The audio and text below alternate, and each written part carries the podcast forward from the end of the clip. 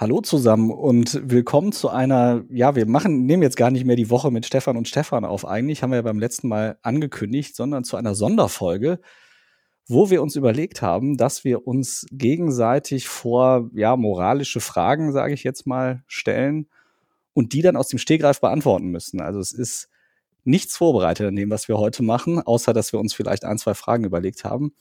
Aber wir haben uns nochmal einen Gast eingeladen. Und zwar nochmal diejenigen von euch, die sich den Jahresrückblick angehört haben, werden sich erinnern, damals hatten wir dich, Anu, bei uns zu Gast. Hallo und grüß dich. Hi zusammen. Und mir ist aufgefallen, später erst, dass wir die ganze Zeit nur gesagt haben, Anu, und dich überhaupt nicht weiter vorgestellt haben. Und deswegen lasse ich dich jetzt, äh, gebe ich dir jetzt die Wahl. Soll das so bleiben und du möchtest so dieser mysteriöse Anu-Charakter bleiben oder möchtest du ein bisschen mehr über dich erzählen? Ich kann ein bisschen was erzählen. Ich heiße Anu. Mit ganzen Namen heiße ich eigentlich Janukma und wohne in Berlin.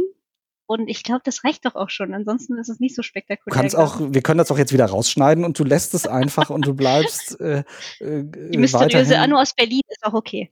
Ja, also ja, äh, kannst du dir ja nachher noch überlegen, kannst, kannst du uns dann ja sagen. Ja.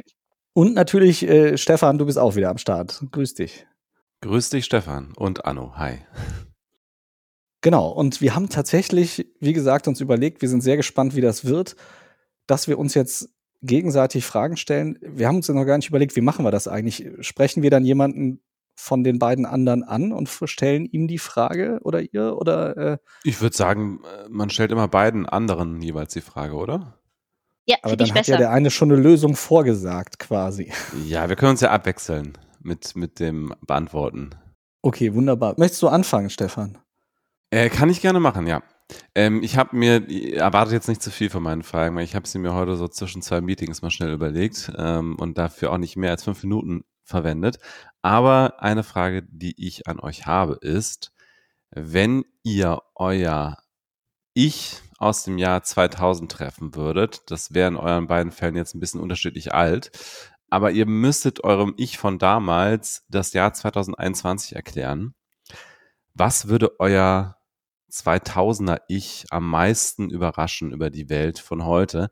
Also ihr könnt es entweder so beantworten, dass ihr, also zu der Welt, wie, wie sie heute ist, dass, dass da irgendwas Überraschendes ist oder wie ihr euch entwickelt habt. Das könnt ihr euch aussuchen. Also persönlich, was ihr heute macht oder wer ihr seid, würde da irgendwas euer Ich am meisten überraschen oder äh, irgendwas, wie die Welt sich entwickelt hat.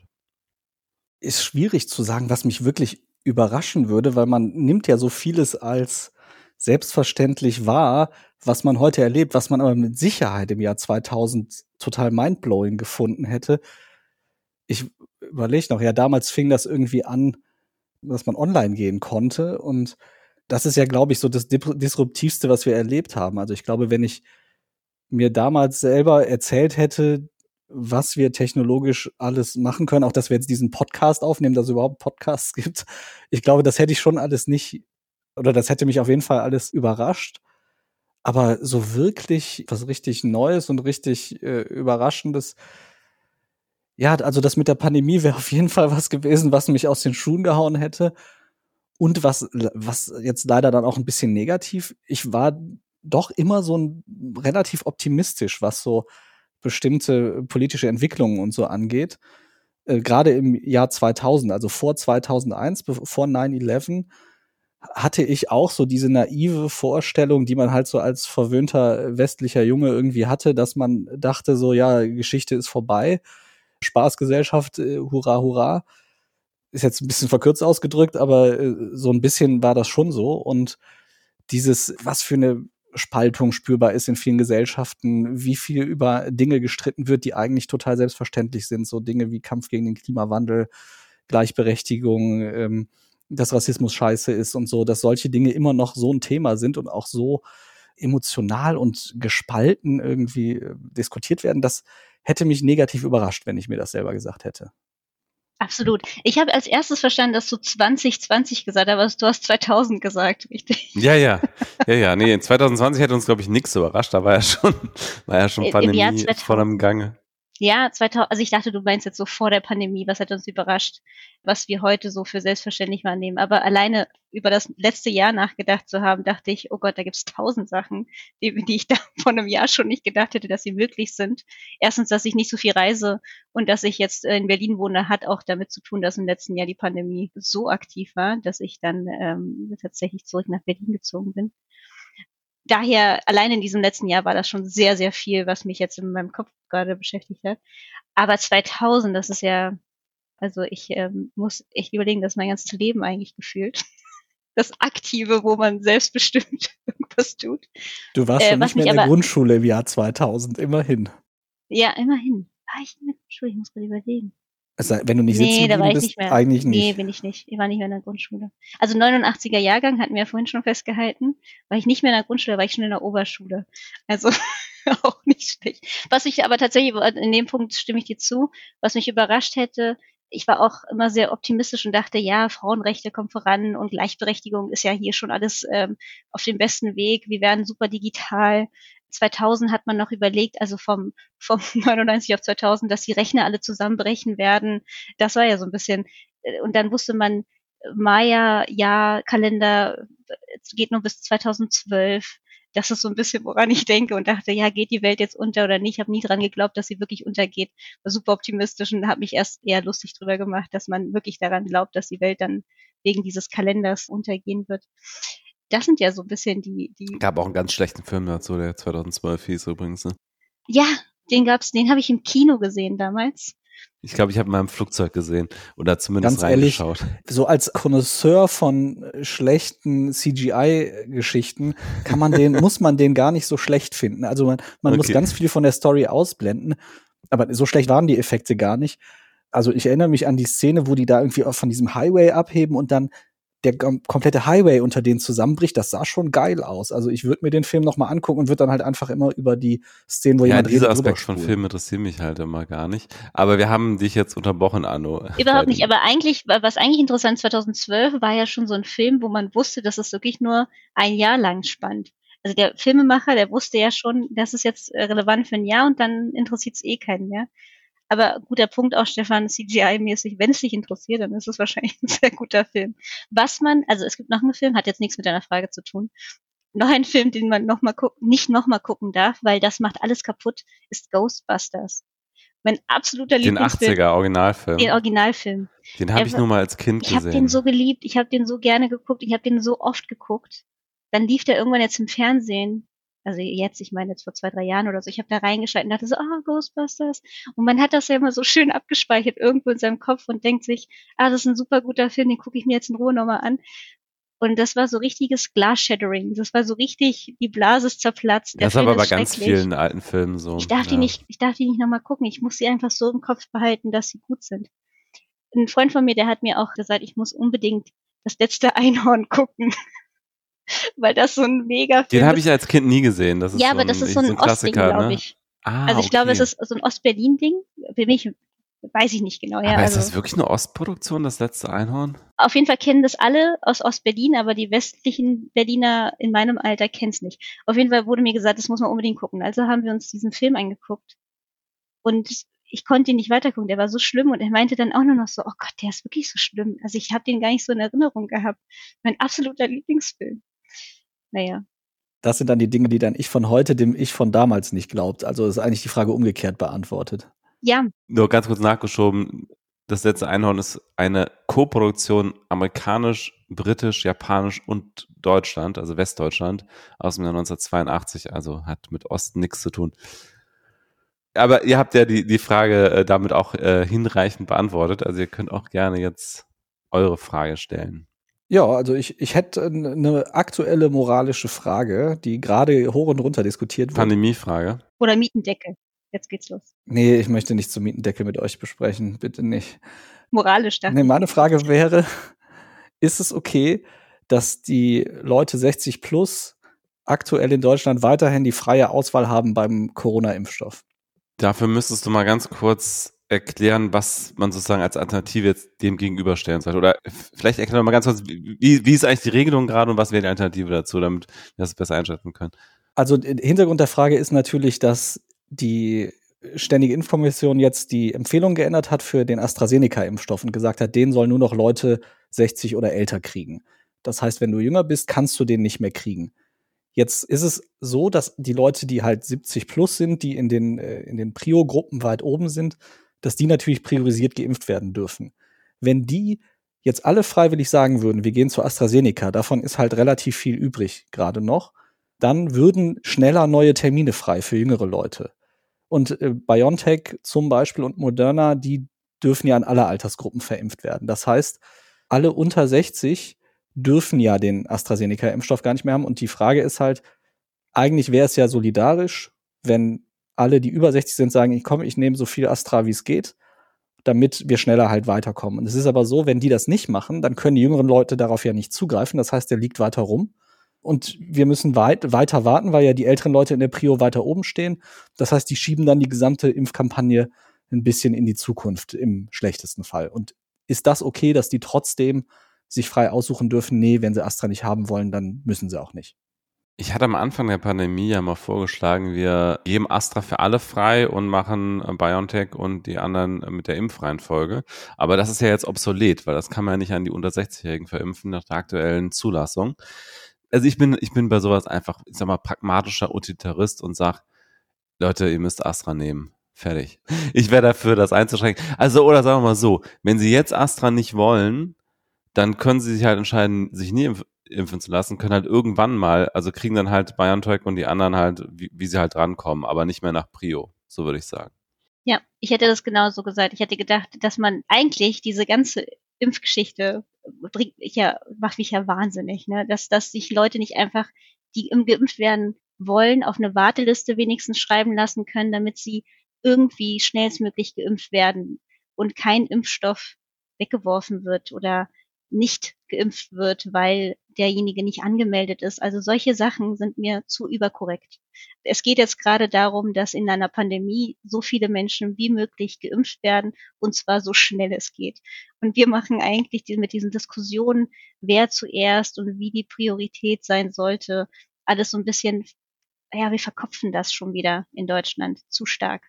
Das ist genauso wie, kennt ihr das Prinzip? Wahrscheinlich kennt ihr das, äh, dass es, wenn man ins Flugzeug einsteigt, dann gab es von verschiedenen Airlines die Methode, dass man so reihum die Leute so hat aufstellen lassen, wie sie in, die, in das Flugzeug sich setzen sollen. Also die, die ganz hinten sitzen, dürfen zuerst rein, die dann in der Mitte sitzen als zweites und die, die ganz vorne sitzen, gehen als letztes rein. Und man dachte, das ist, das muss ja der logischste Weg sein und der effizienteste Weg sein, wenn sich Leute in ein Flugzeug setzen wollen, um alle schnell in das Flugzeug zu bekommen. Weil so eine Airline, die braucht halt, die hat halt irgendwie nur eine ganz kurze Zeit, hat einen Zeitpunkt, an dem das wirklich losgehen muss mit dem Flug. Piloten, Stewardessen müssen alle nochmal checken, ob sie angeschnallt sind. Und das alles kostet Zeit. Man wollte Zeit sparen, hat sich überlegt, was ist das Logischste? Ja, ja, das ist das Logischste. Die, die hinten sitzen, müssen zuerst rein. Wir müssen sie aufrufen und dann, ja, überraschenderweise ist das nicht die effektivste Methode. Und die effektivste Methode, sich in ein Flugzeug zu setzen, ist das Chaosprinzip jeder, das geht am schnellsten tatsächlich. Jeder, der will, setzt sich zuerst rein und ähm, man macht die Gänge frei und man setzt sich so hin, wie das jetzt der First Come First Serve und setzt sich dann einfach hin, wo er rein muss. Und das war anscheinend der schnellste Weg. Und so ein bisschen vereinfacht dargestellt stelle ich mir das eigentlich vor bei der Impfkampagne, dass jeder, der möchte, sich irgendwie die Möglichkeit gegeben sein muss, dass er sich digital irgendwo einloggt, sich eine Impfung holt, Ärzte, Apotheken, jeder involviert wird, damit er impfen kann. Daher, ähm, ob sie mit AstraZeneca geimpft werden müssen, ja, das macht wieder Sinn, aber von mir aus sollen sie irgendeinen Impfstoff nehmen, solange jeder geimpft werden kann, irgendwie. Es macht aber Sinn, wenn man darüber nachdenkt, dass alte Menschen nur noch AstraZeneca sich impfen lassen können. Aber ich weiß nicht, ob das der schnellste Weg ist. schnell können wir in Deutschland halt irgendwie nicht. Also das ist ja irgendwie das Deprimierende an der ganzen Geschichte. Ja, und ich meine, im Moment ist ja tatsächlich auch einfach noch das Problem, dass nicht für alle Leute, die das wollen, Impfstoff da ist. Also das ist ja, ja im Moment eklatant wirklich der Mangel. Ja, ich sehe das tatsächlich, meine Gedanken, die ich mir dazu gemacht habe, sind exakt die gleichen, dass ich gesagt habe, wir haben eine Impfreihenfolge und das ist auch gut so. Aber wenn jetzt jemand, der in der Impfreihenfolge vorne steht, sagt, nee, ich will dieses Präparat nicht haben, dann ist das okay, dann darf er das ablehnen, aber dann muss er sich halt wieder hinten anstellen. Also das war so mein Gedanke auch. Ja, natürlich soll da eine Priorisierung. Also nee, es soll ja natürlich eine Priorisierung da sein für die Leute, die es ganz unbedingt nötig haben und äh, am meisten gefährdet sind. Das sollte schon gegeben sein, dass wir das bieten können. Aber so wie es jetzt läuft, ist es einfach nur frustrierend. Wir wollten ja, für mich war sehr Corona-Themen machen. Hat das dir das äh. Also für mich war super frustrierend diese Vorstellung, dass jetzt die ganze Zeit so Impfstoff überbleibt, den wir gut verimpfen können. Aber ich glaube, das ist gar nicht so leicht lösbar gerade, weil ja der AstraZeneca-Impfstoff für die unter 60-Jährigen, und der ist ja in, in Massen da, der, den, davon haben wir ja genug, und der darf ja gar nicht an die verimpft werden, die jetzt gerade nicht Prio sind. Überwiegend, zumindest wenn Prio und Alter miteinander zu tun haben. Es gibt ja auch andere Prio-Gruppen. Das macht es gerade problematisch. Aber gut. Komm, lass, aber lass mal weg von Corona ja. gehen. Ja, ist ja. ja sehr, ist ja jetzt sehr ausführlich beantwortet. Ja. Weil wir wollen wir abwechselnd. Ja, ich erzähle euch mal, und meine ist, ist richtig Storytelling. Ich erzähle euch eine Szenerie. Ihr seid in einer anderen Rolle. Ihr müsst euch da jetzt reindenken. Ja, passt mhm. auf. Also, das, ihr müsst euch schauen wir mal, ob uns das gelingt. Ja. Du bist Augenzeuge eines Verbrechens in Berlin, Möckeln. Szenerie, ihr seid jetzt da irgendwo mitten am Hermannplatz. Ein Mann hat eine Bank ausgeraubt, die Commerzbank an der Ecke am Hermannplatz. Aber statt das Geld für sich zu behalten, spendet er es einem armen Waisenhaus. Das sehen wir, dass er das da direkt das wisst ihr. vor der Commerzbank. Wir folgen ihm tagelang. Ihr habt ihn verfolgt und habt gesehen, das geht an ein, arm, ein armes Waisenhaus. Dieses Waisenhaus kriegt nicht die Förderleistung, die es so benötigt. Es kann sich kaum leisten, die Kinder zu ernähren, zu kleiden und zu pflegen du weißt, wer dieses Verbrechen begangen hat. Und wenn du diese Infos dann an die Polizei weitergeben würdest, dann besteht eine gute Chance, dass das Geld an die Bank zurückgegeben wird und eine Menge Kinder in der Not zurückbleiben. So, jetzt habt ihr das schlechte Gewissen, ist angekommen. Was macht ihr nun? Option A. Ich gebe euch sogar Optionen. Wir haben nochmal Next Level. Ihr macht an den du machst die Polizei auf ihn aufmerksam. Das ist richtig und wichtig. So gehört zu, hier herrscht Zucht und Ordnung. Das muss man so machen. Oder B, du sagst nichts, da das Geld für einen deiner Meinung nach guten Zweck verwendet wurde. So, ich lasse euch alleine mit eurem Dilemma und ihr könnt jetzt antworten, wer auch immer. Ich dachte, da kommen noch mehr Optionen, okay. Nee, Weil das zwei. sind ja die beiden sehr naheliegenden Optionen, die man jetzt hat. Ihr könnt die ähm, natürlich auch weiter ja. zerdenken, aber. Also erstmal muss ich sagen, das Beispiel Waisenhaus catcht mich jetzt nicht so, weil ich denke, die Waisenhäuser in Deutschland sind wahrscheinlich finanziell ziemlich gut ausgestattet. Die brauchen jetzt nicht unbedingt finanzielle Zuwendung. Ich glaube, da gibt es andere Dinge, wo das Geld aus meiner Sicht sinnvoll eingesetzt werden. Übrigens, ganz kurze Side Note, Kinderhospize und Kinder, also irgendwas mit Kindern und, und Kinderkrankenhäusern sind in Deutschland komplett überfinanziert, weil die mit Spenden überschüttet werden und die wissen gar nicht, wohin mit dem Geld. Nur mal so als kleine äh, Randnotiz, weil halt alle möglichen Spendenläufe und so stattfinden. Du bist so Kinder. ein Nerd. ich liebe es die wissen wirklich, die, die, dann kommt das Geld aus den Ohren wieder raus. Also, wenn ihr mal spenden wollt, dann nicht an irgendwelche Kinderhospize oder so. Die haben wirklich Spielzeug bis an die Decke. Aber jetzt äh, zur Frage. Also nehmen wir mal an, das ist jetzt. Aber das ist ein, ein ganz armes. Das hat irgendwie okay. nichts abbekommen von den ganzen EU-Fördergeldern. Okay. Also, ganz, ganz grundsätzlich, um, um nochmal ein bisschen auszuholen bei dieser Frage bin ich auf jeden Fall kein Rechtspositivist in meiner moralischen Überzeugung. Das heißt also, meine eigene Moral steht für mich immer über dem Gesetz. Also ich würde jetzt nicht sagen, aufgrund von die Gesetze sind so, handle ich nach den Gesetzen, sondern ich würde immer sagen, meine persönliche Moral lege ich als höchsten Maßstab an. Und wenn ich den Gesetzen folge, dann entweder, weil sie übereinstimmen mit meinen eigenen moralischen Überzeugungen oder weil ich Angst vor Strafe habe. Das sind die beiden Optionen. Nicht, weil ich denke, dass man Regeln allgemein befolgen sollte. Das erstmal schon als allgemeine Antwort darauf.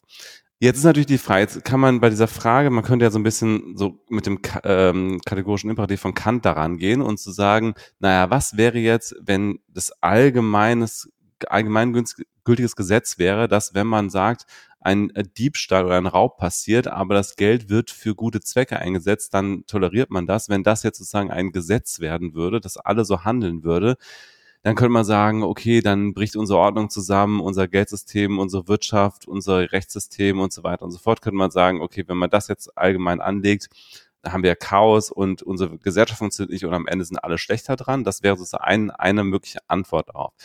Ich würde aber sagen, in diesem individuellen Fall würde ich sagen, nein, ich, ich würde nicht verpfeifen. Ich würde sagen, zahlt die Versicherung, die Versicherung wird nicht pleite gehen, es gibt Rückversicherung und am Ende ist es okay, wenn in dem Fall jetzt mal äh, ein paar Millionen Euro äh, von dieser Versicherung an ein Waisenhaus fließen und äh, würde nicht verpfeifen.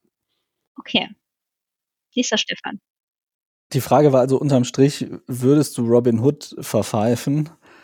Und also Stefan, ganz im Ernst, das ist jetzt gerade ein bisschen creepy. Ich hätte es nicht ganz so schön ausgedrückt wie du mit dem Rechtspositivismus und so.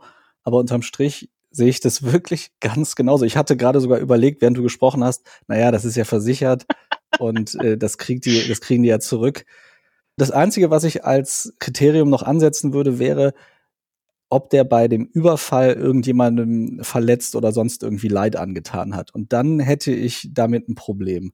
Aber solange das nicht der Fall ist, würde ich sagen, ähm, ist der Gewinn dadurch, also sei es jetzt ein Waisenhaus oder irgendwas anderes, was dringend Geld braucht, wahrscheinlich größer, als dass halt irgendeine Versicherung da was auszahlen muss. Das haben die eh einkalkuliert. Okay. Weiterer Punkt zu der Frage. Also ich kann ja jetzt, also es ist ja so, das sind ja solche Fragen, da sagst du ja nicht richtig oder falsch oder so. Ist ja alles Auslegungssache.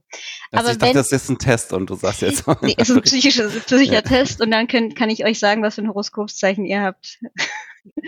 Nee, ähm, tatsächlich ist jetzt natürlich die, die Rolle der Bank ist jetzt hier wichtig. Ne? Ihr sagt ja, ja, die Bank, die ist versichert. Das, was ist, wenn Robin Hood in diesem Fall ja, nicht die Bank ausgeraubt hat, aber vor allem die privaten Schließfächer ausgeraubt hat, wo Leute ihre Ersparnisse, ihr Erbgut, ihre ihr Schmuck von Oma und Opa und die, die, die Zahnfüllung aus Gold vom Opa noch reingepackt haben, um für schlechte Zeiten aufzubewahren. Ist es die böse Bank? Zahlt sie auch die Versicherung? Naja, in dem Fall, jetzt mal, jetzt, wenn man jetzt realistisch denken würde, dann würde das tatsächlich die Versicherung der Bank, glaube ich, tragen, weil die Leute ja ihre Schließfächer, die sind ja versichert, glaube ich, bei der Bank. Aber nehmen wir jetzt mal so ein, so ein fiktives Beispiel, wo das nicht ersetzt werden würde, würde ich sagen, dann ist ja die eigentliche Frage, sind wir dafür, dass zufällig irgendwelche Menschen eine Zwangsabgabe bezahlen für ein Waisenhaus. Also sozusagen, aber so halt, das ist, ist ja auch ungerecht, ne? Dann würden ja jetzt irgendwie genau die Kunden dieser Bank da so eine, diese Zwangsabgabe bezahlen, während halt anderen, anderen, nicht bei der Bank sind, diese Zwangsabgabe nicht bezahlen. Und da würde ich sagen, nein, das wäre nicht in Ordnung. Oder? Also es wäre, es gibt eine bessere Lösung dafür, sagen wir mal so. Es, also eine allgemeine Steuer, die erhoben wird, um dem Waisenhaus die finanziellen Mittel zur Verfügung zu stellen, wäre auf jeden Fall besser als jemand, der jetzt genau irgendwie 100 Leute ausraubt und des, deren Ersparnisse dem Waisenhaus schenkt. Aber würdest du den dann in dem Fall verpfeifen oder würdest du den dann auch nicht verpfeifen? Wenn du wüsstest, das ist jetzt nicht das Hab und Gut der Bank gewesen, also ist ja eh nicht das Geld der Bank, ist ja alles sowieso nicht. Aber ähm, wenn es jetzt, wenn du wüsstest, der hat bewusst jetzt die Schließfächer ausgeraubt von anderen Leuten, es wird komplizierter. Ich merk's, ich habe auf jeden Fall das erreicht, was ich wollte. Ich meine, da ist wieder die Frage, wer, was sind das jetzt? Also sind das alles Menschen, die sehr wohlhabend sind, die sozusagen ihr überschüssiges. Das weißt du nicht. du darfst keine Nachfragen stellen. Du musst dich jetzt entscheiden. Du hast in der Zeitung gelesen, es wurden größtenteils Schließfächer ausgeraubt. Die Bank zahlt das nicht mehr, weil Schließfächer weiß man nicht, was da drin steckt. Was weiß ich, ich habe ich hab kein Schließfach. Dann lasse ich dir jetzt mal den Vortritt, Stefan, weil du hast, ich habe ja eben zum ersten Mal geantwortet. Kein Problem. Ich finde in dem Fall tatsächlich, und das mag auch an meinem persönlichen Bias liegen, weil ich bin tatsächlich manchmal, ich habe so sentimentale Momente und ich glaube, dass also so in meinem Leben ab und zu. Ich bin, ich habe manchmal so, so, dass ich, dass ich so das Gefühl habe, ich bin irgendwie ein sentimentaler Mensch und ich mag das, mich auch an Gegenständen, anhand von Gegenständen an Dinge zu erinnern. Ich glaube, dass in Schließfächern eben nicht nur also wenn, wenn die Bank an sich ausgeraubt wird und da dann Bargeld gestohlen wird, dann ist das halt einfach nur so eine Masse, die halt irgendeinen Gegenwert hat. Aber wenn Schließfächer ausgeraubt werden, dann gehe ich davon aus, dass da auch zu einem großen Teil Dinge drin liegen, die einen gewissen sentimentalen Wert für die Leute haben und eben nicht durch eine Versicherung ersetzt werden können. Und deswegen finde ich das nicht okay und vor allem sind da ja dann auch wirklich viele Leute betroffen wie gesagt, bei der Bank ist es so, wenn man, wenn man wirklich sagt, man raubt da Geld aus dem Tresor, das wird ersetzt. Da, da gibt's, wie du schon gesagt hast, Versicherung, Rückversicherung etc. Und selbst wenn die Bank sagt, ja, die Inhalt, der Inhalt deines Schließfachs ist versichert, Sie kann aber nicht den sentimentalen oder den, den emotionalen Wert, den es hat, ersetzen. Und deswegen finde ich es nicht okay und deswegen würde ich dann in dem Fall auch den Bankräuber verpfeifen. Ja, kann ich gut nachvollziehen. Ich habe an diesen sentimentalen Wert von Sachgegenständen jetzt gerade gar nicht gedacht. Ich habe jetzt tatsächlich eher so an Gold und sowas gedacht, aber du hast natürlich recht. Da könnten jetzt auch tatsächlich irgendwelche wertvollen, antiken, weiß was ich, äh, verschlossenen Kugelschreiber. Äh, ja, Schachteln, äh, keine Ahnung. Münzen. Wer sieht das Ja, ich muss sagen, das finde ich, ich finde es immer noch sehr schwer zu beantworten und äh, vielleicht würde ich, wenn, wenn ich die Chance hätte, würde ich vielleicht den, den Täter selbst konfrontieren, aber man darf natürlich jetzt nicht irgendwelche Ausflüchte wählen und dann irgendwie, also dann würde ich ihn dazu bewegen, das also möglicherweise zurückzugeben oder irgendwie sowas, aber ja, dann sage ich jetzt mal, unterm Strich, glaube ich, tendiere ich immer noch dazu, ihn nicht zu verpfeifen. Ich bin ganz stolz auf meine Frage, muss ich sagen, weil ihr habt euch jetzt irgendwie schon so ein bisschen nachdenken müssen und habt eure Meinung noch ein bisschen kaputt gedacht. Also voll gut. Das Ding ist, es gibt ja hier auch kein richtig oder kein falsch. Würde sich eure Meinung ändern, je nachdem, was, ob ihr wisst, ob es die Deutsche Bank ist oder Wie viele Anschlussfragen kommen da denn jetzt noch? Das, aber, das war jetzt spontan. Ich weiß es nicht, ihr habt keine erlaubt? Regeln aufgesetzt. ihr habt gesagt, Anu, kommst du, kommst du her und erzählst ein bisschen was und fragst ein bisschen was? Ich bin voll gut im Fragen. Okay, äh, ob, macht es einen Unterschied, ob es, ob es eine deutsche die, Bank ist oder? Nee, es gibt keine Nachfrage. Aber die also. Zuschauer können ja nochmal drüber nachdenken, die jetzt auch mitgedacht haben, wie sie entscheiden würden. Können ja nochmal nachdenken, ob es eine Rolle spielt, ob es die regionale, lokale Sparkasse ist oder die Deutsche Bank oder Commerzbank, ob sie da anders entscheiden würden. Aber dann damit lassen wir diese, dieses äh, Dilemma mal sein und gehen über zu einer nächsten Frage, weil sonst wären wir hier noch nicht fertig. Ja, ich würde sagen, wir machen einen kurzen Smalltalk-Zwischenstopp, weil ich muss schon jetzt auf Toilette und ein neues Bier holen. Vielleicht könnt ihr das eben überbrücken mit ein bisschen Smalltalk. Und dann komme ich mit meiner wir, Frage Wir überbrücken danach. das. Du, äh, du bist. Sehr gut. Wir sind super gespannt. Ja, ich glaube tatsächlich nicht, dass es einen, einen Unterschied machen würde, bei welcher Bank jetzt man was geklaut hat. Ich meine, man darf hier nicht vergessen, also ich, ich glaube wirklich, dass das eine, eine Rolle spielt, äh, was der da mit den Leuten gemacht hat, weil da arbeiten ja auch Menschen und wenn du so eine Filiale überfällst und dabei dann irgendwie super brutal bist, da hätte ich ein viel, viel größeres Problem damit, als wenn es irgendjemand schafft, das halt zu tun, ohne irgendwie Menschen wirklich äh, zu, zu schädigen. Ja, ich finde aber, diese Frage ist auf jeden Fall nicht so zu beantworten, dass man sagt, ja, der hat eine Bank überfallen, ist falsch, muss zur Polizei. Also ich finde, ich finde, das ist auch so schwierig zu beantworten. Vor allem, weil man nicht einfach explizit sagen kann, es, es macht halt auch, warum er die Bank ausraubt, die Entscheidung schwer. Wenn ich sonst jemanden sehen würde, ohne den Zusammenhang zu haben, da geht jemand in die Bank und raubt sie aus, dann würde ich sofort zur Polizei gehen und habe gesehen, jemand hat eine Bank ausgeraubt. Aber wenn ich weiß, wohin das Geld gegangen ist, ändert sich meine Meinung plötzlich. Oder ich denke wenigstens drüber nach.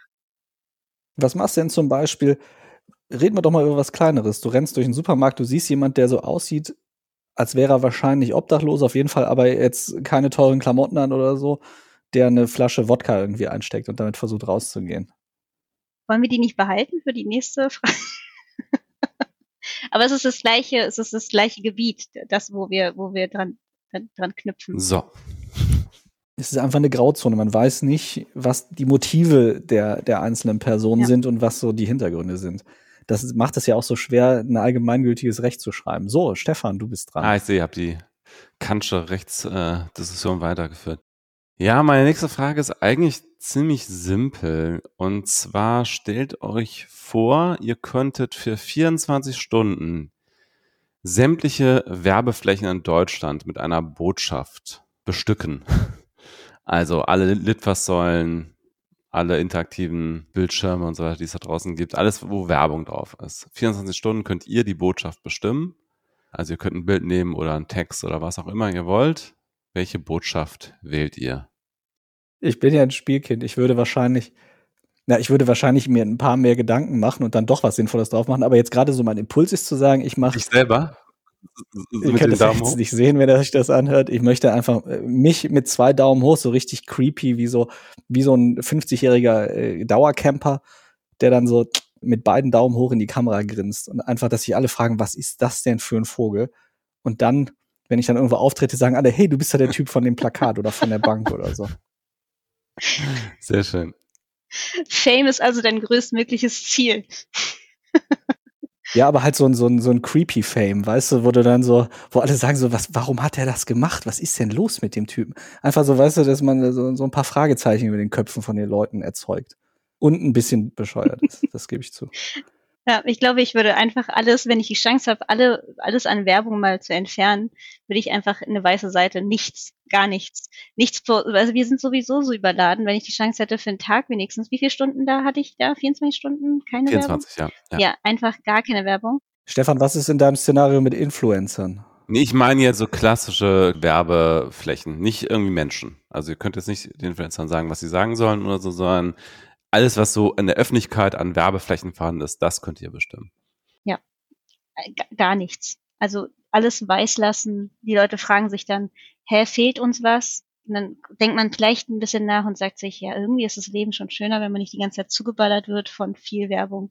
Und vielleicht denkt man dann so ein bisschen drüber nach, dass wir vielleicht ein bisschen überbeladen von Werbung sind.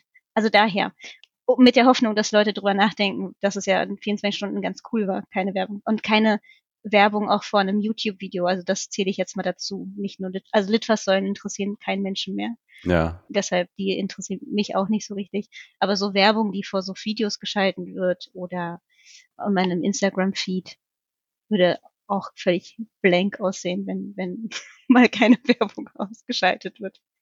Ich äh, finde das ja schon bemerkenswert. Jetzt habe ich so eine Clowns-Antwort gegeben, du sowas Philosophisches. Ist es so philosophisch? Da, da sind ja jetzt auch Oder schon irgendwie die, die Rollen abgesteckt. ich weiß nicht, ob es so philosophisch ist, aber wenn, äh, mein Papa hat mal gesagt, wir hatten auch so eine, so eine Fragerunde gemacht. Da habe ich gesagt, du hast fünf Minuten und kannst der ganzen Welt eine Nachricht überreichen. Hm. Also du hast fünf Minuten auf der Bühne und diese fünf Minuten sieht jeder in jedem Land. Was würdest du sagen? Mein Vater meinte, einfach Klappe mal zu. so wie er es sagen würde. Und dann hat er gesagt, fünf Minuten Ruhe. weil das hat uns richtig zum Nachdenken gebracht, weil ich meinte, ja, hat er eigentlich recht, ne? weil wenn man so mal fünf Minuten die Chance hat, den Leuten zu sagen, kommt mal zu euch, denk mal, einfach mal Ruhe zu senden, auch nicht schlecht. Auch eine gute Antwort. Davon abgeleitet ist es. Können wir am Ende vom Podcast machen. Ich glaube, so ein Podcast. Dann macht er einfach Pause glaube, und wartet so ein Podcast fünf Minuten. funktioniert nicht mit dieser Methode. Doch, wir machen mal einen äh, Schweigepodcast. Das ist das nächste Format. Ja. Ein Schweigepodcast. Auch nur so ein fancy Hashtag nächste große Format. Damit man das dann auch so mit einer guten Message dahinter. Schweigen ist Gold. Hashtag Schweigen ist Gold, ja. Sehr gut. Soll ich euch äh, das nächste äh, ja, rüberwerfen, äh, das nächste Dilemma? Wir haben ja übrigens jetzt unterschiedlich gemacht. Also Annu und ich haben jeweils unsere eigene Frage nicht beantwortet. Du hast deine eigene Frage beantwortet, aber wir können es das ja mal offen lassen. Also ich würde die jetzt auch nicht beantworten. Okay. Also wir können ja sagen, man kann die eigene Frage beantworten, muss aber nicht. Ja, aber stimmt, das wäre eigentlich ganz spannend. Was, was würdest du denn senden? Komm, sag doch, komm, sag doch mal, ja. Ich habe mir jetzt äh, tatsächlich gar keine Gedanken dazu gemacht, speziell. Naja, ich würde, glaube ich, schon, ich würde tatsächlich, glaube ich, jetzt mal realistisch gesehen, wenn ich wirklich diese Chance hätte, würde ich das schon zu einer Möglichkeit für eine Kampagne oder sowas nutzen. Ne? Ich würde dann einfach eine URL drucken und da irgendwie eine Kampagne machen für immer, was ich jetzt gerade total wichtig finde.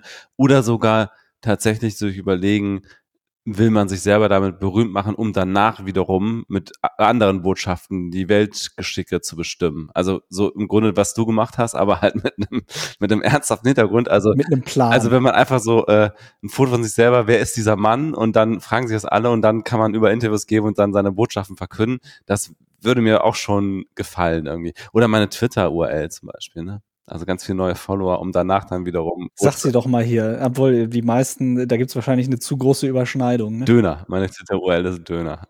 Sehr gut. So, äh, ich habe eine konkrete Frage, ich, die ich mir heute tatsächlich überlegt habe, als ich durch Friedrichshain gelaufen bin. Und zwar habe ich am Boxhagener Platz ein Plakat gesehen, ein Werbeplakat für eine Demo. Das hieß Reclaim the Night, hieß die Demo oder soll sie heißen. Ich weiß gar nicht, ob sie noch stattfindet oder schon stattgefunden hat. Jedenfalls ging es darum, dass Frauen demonstrieren dafür, dass sie im öffentlichen Raum in der Nacht keine Angst haben müssen. Das ist ja auch ein Thema, äh, was immer wieder hochkommt. Also guter Anlass und sie wollten halt da nachts äh, dann irgendwo rumlaufen, ich weiß gar nicht genau wo. Und dann stand da drauf auf dem Plakat keine Cis-Männer. Also dass Cis-Männer nicht teilnehmen dürfen, also Männer, die äh, auch äh, sich in ihrem männlichen Körper im richtigen Geschlecht fühlen. Und von euch möchte ich jetzt gerne wissen, ist das sinnvoll oder kontraproduktiv? Äh, lass mal Arno anfangen. ja, bevor ja. wir jetzt hier mit fragiler Männlichkeit kommen und sagen, wir sind ausgeschlossen. Also an sich vom, vom Thema her finde ich das echt klasse, dass man da mal äh, einen Fokus drauf setzt, weil ich gemerkt habe in einer Unterhaltung mit Freunden, dass das vielen gar nicht bewusst ist, dass es für Frauen wirklich schwierig ist, abends nach Hause zu gehen, ohne blöd angesprochen zu werden oder manchmal auch gar nicht angesprochen, sondern sich verfolgt zu fühlen, wo man sich nicht wohlfühlt, dass man sich zweimal überlegt, ob man dann nicht doch ein Taxi nimmt und so. Das ist schon ein Thema, was, was äh, nicht genug im Fokus war. Ich weiß, dass international äh, viel im Fokus war. Gerade in den USA gab es dann diese Catcalling-Aktion, da war schieß mich, ich weiß nicht, wie die heißt. Also da gab es mal so eine Aktion in einem sehr bekannten Hashtag, den ich jetzt schon wieder nicht kenne, weil nicht trendy genug, aber die gab es irgendwann mal in den USA.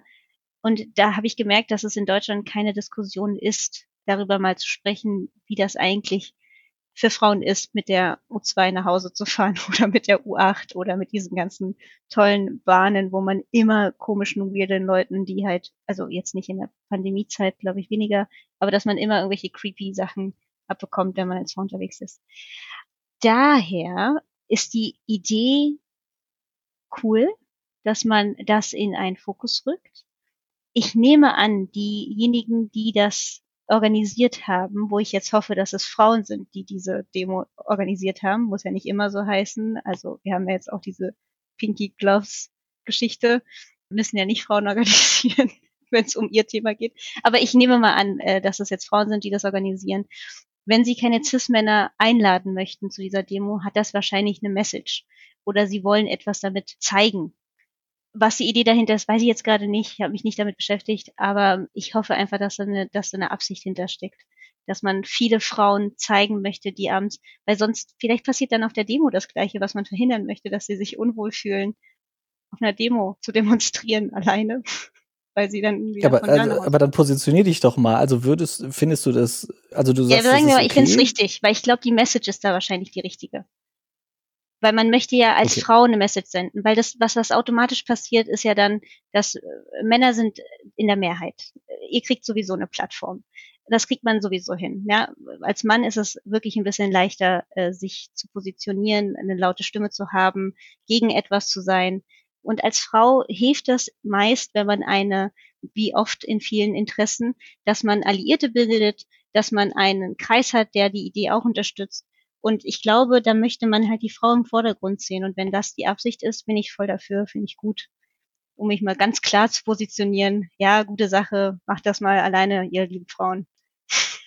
Was sagt ihr denn dazu als Repräsentanten der Cis-Männer? Ich als äh, weißer Cis-Mann äh, habe dazu folgende. Also ich würde erstmal überlegen, warum, also warum machen die das?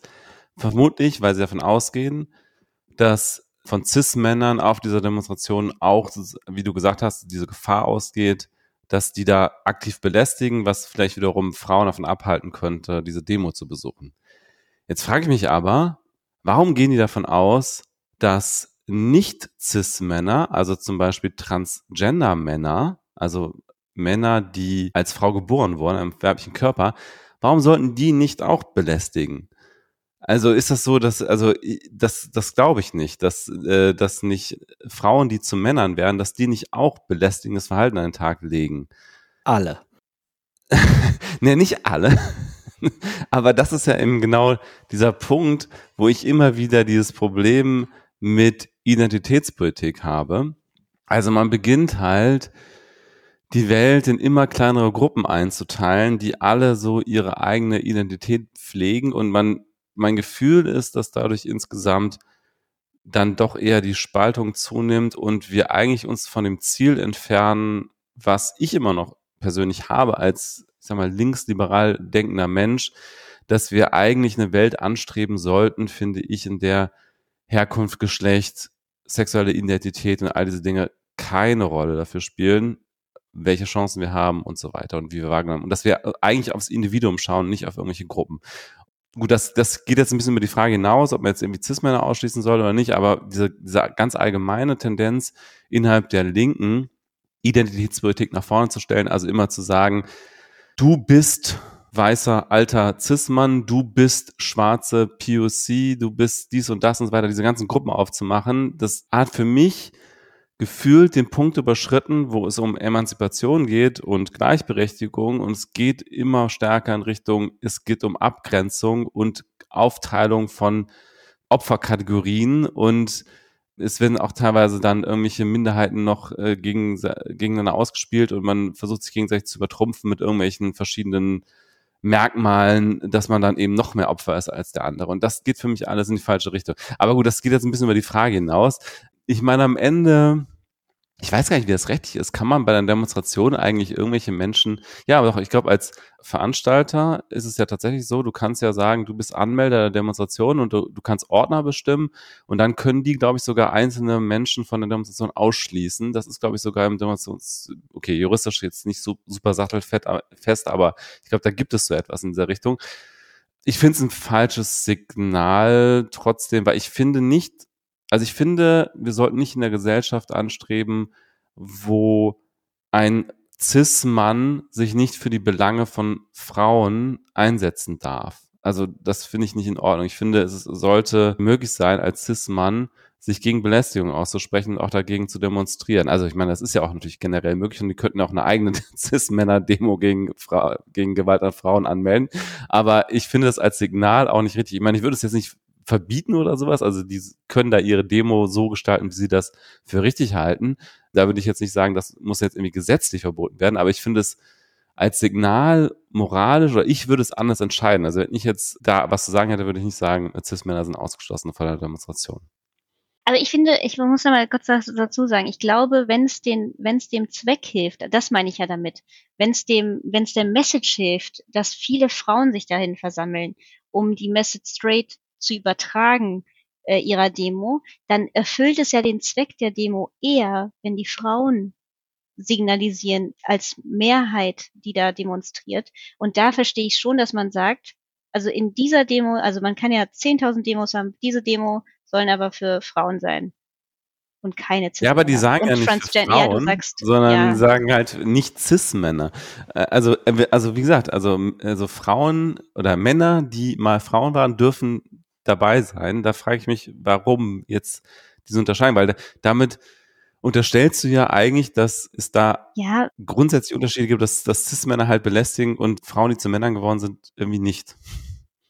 Ja, es ist auch bekannter, dass was so publik wird, glaube ich, und was man so in seiner Umgebung wahrnimmt, sind das ja auch meist Cis-Männer, die, die einen belästigen. Könnte man jetzt ja, gut, so, es gibt ist ja auch wieder alles so, verallgemeinert. So viele Nicht-Cis-Männer, muss man sagen. Also. Na, na, da gibt's glaube ich genug, aber die sind, ich glaube, und man weiß genau es ja auch Punkt, im Zweifel vielleicht auch nicht. Aber das ist genau der Punkt, warum man dann diese Grüppchen bildet, wo man dann Bezeichnungen findet, in der, also ich glaube, was du, was du vorhin beschrieben hast, dass man ähm, mit Bezeichnungen versucht, Schubladen zu bilden, um die Opferrolle zu verteilen, das ist, glaube ich, genau der falsche, die falsche Herangehensweise an dieser Bezeichnung. Wenn ich mich als POC, Person of Color, bezeichne und äh, als Frau, die eine POC ist, möchte ich mich nicht in eine Kategorie, das ist nicht die Zielsetzung, sondern ich möchte gerne offen bezeichnen, wer ich bin, dass ich anders bin und ich möchte anerkannt bekommen, dass ich anders bin aber dass es okay ist, dass es gleichberechtigt sein soll. Man bezeichnet sich als, ich bezeichne dich als weißen Mann und ich bin eine POC-Frau und es ist nicht dazu da, um uns in Schubladen zu packen, sondern irgendwie eine Plattform zu bilden, dass ich mich so bezeichnen kann, weil das lange Zeit nicht möglich war. Ich glaube, diese Opferrollenzuschiebung, das ist immer eine ganz, ganz schwierige das ist ja nicht das Ziel von einer, einer großen Bewegung, dass sie versuchen, irgendwelche Bezeichnungen hin und her zu werfen, was ist korrekter, sondern man versucht darzulegen, man ist anders und man möchte das zeigen, man möchte, dass als wahrgenommen wird. Man möchte nicht immer, es ist nicht so, dass man in einer multikulturellen, wir leben alle zusammen und das ist alles super, äh, wir sind anders und wir sind alle auf einer Augenhöhe. Es ist leider noch nicht so und das ist wieder das Flashback von uns heute auf 2000 gesehen. Man hätte sich das gewünscht, dass man irgendwann so denkt. Und früher dachte ich auch, ja, es ist alles Multikulti und das ist das Ziel.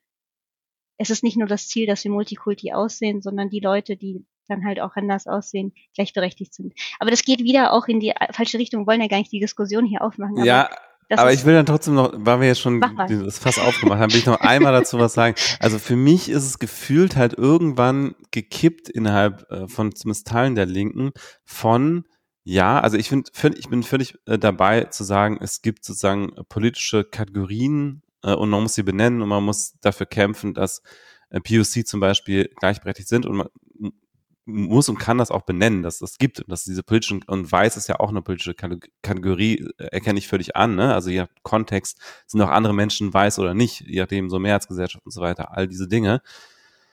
Aber irgendwann ist es für mich gekippt von wir, wir, wir streben eigentlich an, äh, diese Unterschiede zu benennen und Ungleichbehandlung und Ungerechtigkeit zu benennen, zu es wird auch irgendwo auch zementiert, diese Ungleichheit, weil es halt zu Identität wird, also noch stärker zu Identität und noch, noch irgendwie betont wird, diese Unterschiede. Und da, da finde ich halt, da sind Teile der politischen Linken irgendwann mal falsch abgebogen wenn es jetzt zum Beispiel in den USA dann irgendwelche Cafés gibt, nur noch für POC oder so. Das finde ich einfach falsch. Ich meine, das ist ja schon, wenn man sich das historisch anschaut, schon irgendwie ein Treppenwitz der Geschichte, dass jetzt sagen die Rassentrennung von links wieder eingeführt wird, dass es dann eigene Abschiedsfeiern an Universitäten gibt, nur von Schwarzen und solche Dinge. Das geht für mich gesellschaftlich in eine falsche Richtung. Das geht in Richtung Fragmentierung und, und Abgrenzung und dass die Menschen sich wieder stärker darüber definieren, welche Hautfarbe sie haben. Und das finde ich falsch. Also ich persönlich möchte nicht in einer Gesellschaft leben, wo Menschen sich wieder stärker darüber definieren, welche Hautfarbe sie haben. Vor allen Dingen wird das am Ende dazu führen, das führt es jetzt schon, dass die Menschen, die jetzt immer als die weißen Männer und so weiter bezeichnet werden, dass die irgendwann auch sagen, also ein Teil davon zumindest, ja, wir sind weiße Männer, wir sind stolz drauf. Und das ist für mich wirklich dann, da, da kippt es dann komplett. Und das, das sieht man jetzt schon in den USA, ne? Das ist an, mhm. diese ganze Alt-Right-Bewegung und so weiter, dass die, denen gesagt wird, ihr seid die weißen Männer, dass sie irgendwann sagen, ja, wir sind die weißen Männer und wir sind stolz drauf und das ist jetzt auch unsere Identität. Also da kommen wir an Grenzen der Identitätspolitik. Dabei wollte ich nur von euch wissen, ob das okay ist, wenn die das auf das Plakat schreiben, dass keine Cis-Männer teilnehmen können. Ja, wir haben dir doch deine Frage trotzdem beantwortet. Ja. Wir haben nur ja, das, das nochmal eine kleine Ecken und Kanten. Also okay ist es ja, ne? Also ich sage, es soll nicht verboten werden, aber ich finde es nicht das richtige Signal. Ja, aber ist doch gut, dann seid ihr da unterschiedlicher Meinung. Das ist auch mal spannend. Ich finde es ja. gut. Man darf, man muss auch mal so unterschiedliche Meinungen auch mal aushalten. Das ist ja auch sonst äh, langweilig, wenn wir jetzt alle sagen, ja, ja, finde ich auch. Finde ich genauso wie du, Eben. Stefan. Und ja, stimme ich jetzt zu. Den Bankräuber erschießen einfach aus deinem Beispiel. genau. Das wäre doch mal eine andere Antwort gewesen, auf jeden Fall. Soll ich mal eine kurze stellen? Ja, ja also die Frage kann ja kurz sein, wenn vielleicht unsere Antwort dann umso länger. Ja, wir schaffen das, das auch allerdings. auf kurze Fragen lang zu antworten. Also eine ganz random Frage. Hast du eine geheime Vorahnung, wie du sterben wirst? du, ich glaube, dafür sind wir beide nicht esoterisch genug, oder? Genau, ich wollte gerade sagen, das ist ja schon das dritte Mal, dass du so esoterische Andeutungen machst. Gibt es da etwas, was ich nicht weiß über dich, Anu? Habe ich eine esoterische Frage gestellt? War das eine Du hast vorhin was über Horoskope erzählt und über Sternzeichen und so. Also das war schon so ein bisschen. Äh ja, weil ihr gesagt habt, wenn ihr A oder B antwortet, ob ich euch danach was sage dazu, eine Auflösung gebe. Äh, nee, Horoskope bin ich kein Fan von. Die Frage ist nur, dass, dass das etwas ist, wo man sich. Ich finde es interessant, wenn jemand darauf antworten kann. Ich finde, ich kann die nicht beantworten. Nee, ich habe ich hab keine geheime Vorahnung, wie ich sterben werde. Ich kann nur in Statistiken schauen und denken wahrscheinlich an Krebs oder an Herzinfarkt oder an, was ist das dritthäufigste? Weiß ich gar nicht. Diabetes, würde ich sagen. Was mit Kreislauf. Ja, wobei das, da habe ich ja relativ viel Einfluss drauf, ob ich an Diabetes sterbe. Gut, das war eine kurze Frage. Ja, war auch eine kurze Antwort dann. Statistisch gesehen wäre jetzt das wahrscheinlich, das habe ich nicht erwartet, aber gut. Ich habe auch eine lange, aber ich dachte, wenn ich jetzt eine ganz lange Frage frage, dann, dann ist das wieder zu tricky. Wie würdest du denn deine kurze Frage beantworten, Anu? Ja, eben, ich hätte sie auch nicht lang beantworten können. Ich hätte mich nur gefragt, ob ihr das anders könnt. Weil ich dachte, ich habe keine geheime Vorahnung, aber ich weiß, dass in meiner, die Menschen nicht so alt geworden sind äh, in meiner Familie. Das heißt, ich würde denken, dass es, dass es, ich werde auf jeden Fall nicht 90. Das ist meine geheime Vorahnung. Ich werde vielleicht noch so 80. Das wäre schon lang in meiner Familie. Daher denke ich auch sowas wie Schlaganfall, Herzinfarkt. Das sind so die, die, die Tendenzen. Ja, wobei das sind schon Dinge, die man auch sehr stark durch den Lebenswandel natürlich verhindern kann. Ne? Also regelmäßig Sport, gesunde Ernährung sind da für diese Zivilisationskrankheiten schon sehr, sehr wichtige Faktoren. In meiner Familie ist auch keiner so richtig alt geworden. Also, aber die haben auch alle nicht gesund gelebt. also ja, aber bei mir in der Familie schon. Die sind schon nicht. Ah, okay, ähm, okay super ungesund unterwegs gewesen sind. Aber sage ich hier mit der Bierflasche. Sport. Punkte Sport ist, glaube ich, in meiner Familie nicht so angesagt. Aber ansonsten gesunde Ernährung, kein nicht rauchen, nicht trinken ist schon oft der Fall und trotzdem früh gestorben. Daher äh, geheime Vorahnung ist eher früh als spät. äh, ich trinke schon ab und an, aber ich äh, rauche nicht und und dann denkt man und ich esse viel Gesundes, viel Obst und bewege mich viel. Man würde vermuten, die muss alt werden. Und ich sehe immer noch sehr jung aus, habe keine Falten. Also so, das, Hautkrebs ist auch unwahrscheinlich. Tipptopp. Über die Kamera sieht das, sieht das sehr faltenfrei aus, hervorragend. Ja, das war meine kurze Frage. Die andere ist wirklich lang. Ich würde die erstmal übergeben an jemand anderen. Ja, dann ja, wäre. Dann, äh, genau, du bist wieder dran, Stefan. Wieder ne? dran? Ja, warte. Dann ist meine Frage, um vielleicht mal ein bisschen von den heißen politischen Themen wegzukommen. Wärt ihr gerne berühmt und wenn ja, wofür? Puh. Möchtest du nicht anfangen, Anu? Ich fange an. Ich habe nämlich schon mal über diese Frage nachgedacht und habe gedacht, ich möchte absolut auf keinen Fall berühmt sein. Das ist äh, furchtbar, wenn man das mitbekommt, was die Leute von ihrem persönlichen Leben auch wirklich abgeben. Weil wenn du berühmt bist, heißt ja nicht automatisch, dass du wirklich Geld hast. Weil wenn ich berühmt und zugleich den Punkt Geld habe, dass ich mir eine Insel kaufen kann und da mir mein Leben schön machen kann, eventuell.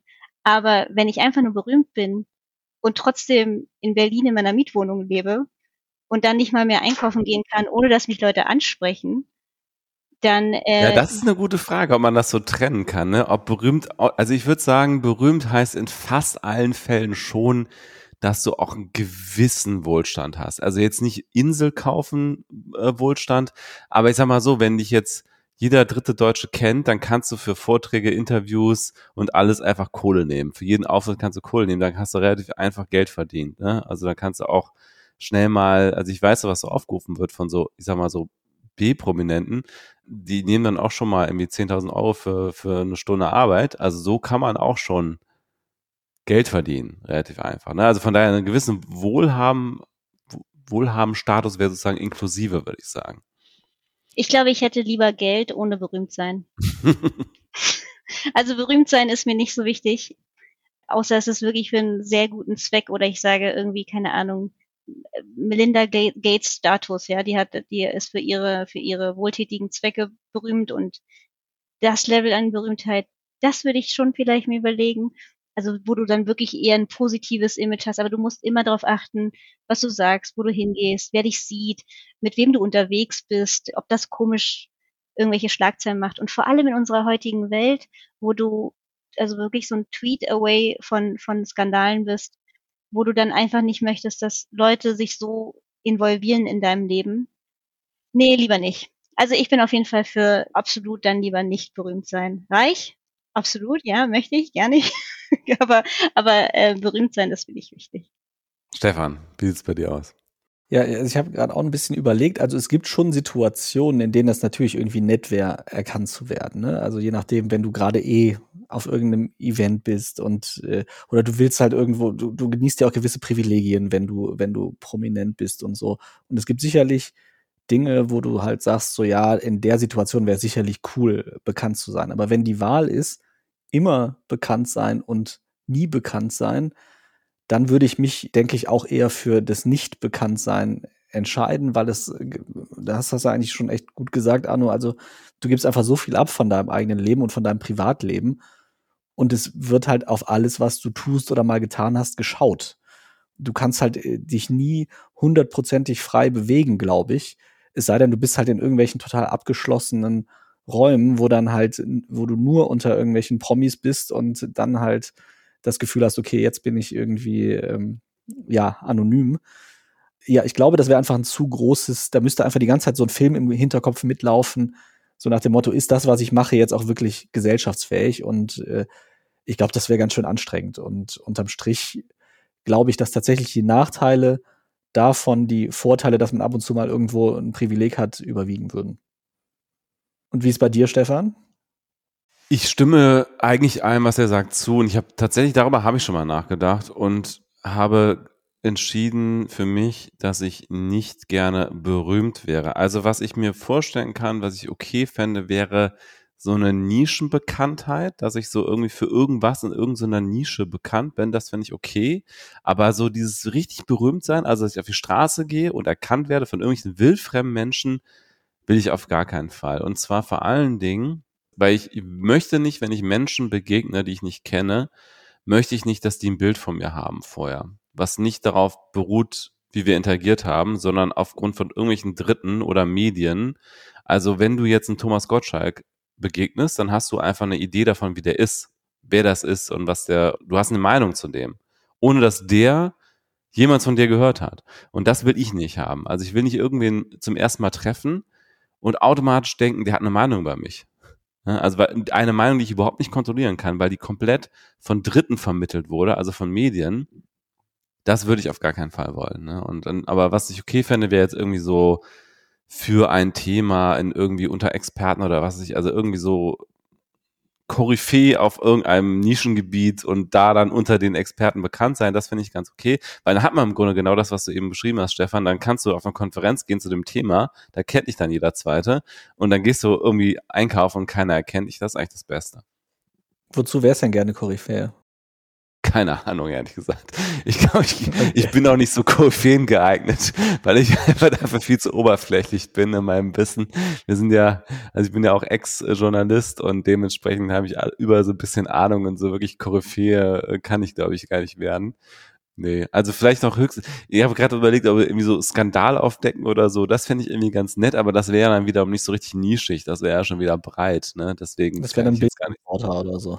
Ja, ja, Bild, weiß nicht, ob die so viele Skandale aufdecken. Also was, ich habe letztens den, diese Serie geguckt auf Netflix, die heißt A Queen's Gambit, glaube ich. Da geht's um eine die weltbeste Schachspielerin und beruht auf einer wahren Begebenheit. Super Serie übrigens.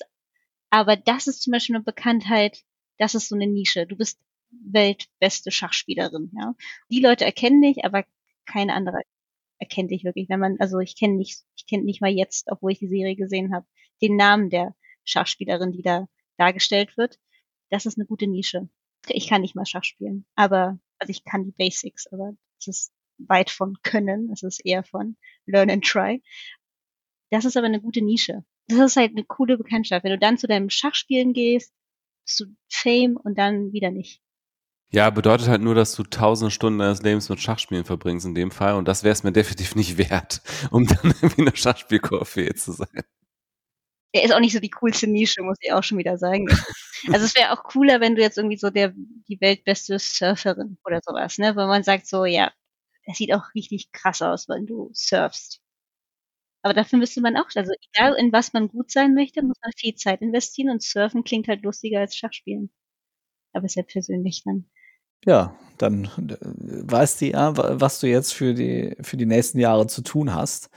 Wobei weltbeste Surferin wird wahrscheinlich nicht mehr, die, ich vermute, die fangen sehr jung an, die Leute, die das, äh, die da Weltklasse werden. Ich habe noch eine Frage für euch, wenn ihr möchtet. Jung, ja.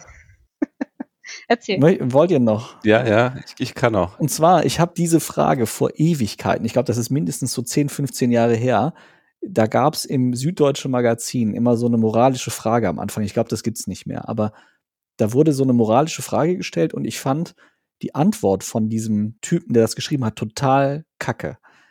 Ich verrate euch natürlich jetzt nicht, was der geantwortet hat, sondern ich sage euch jetzt die Frage und bin mal gespannt, was ihr darauf sagt.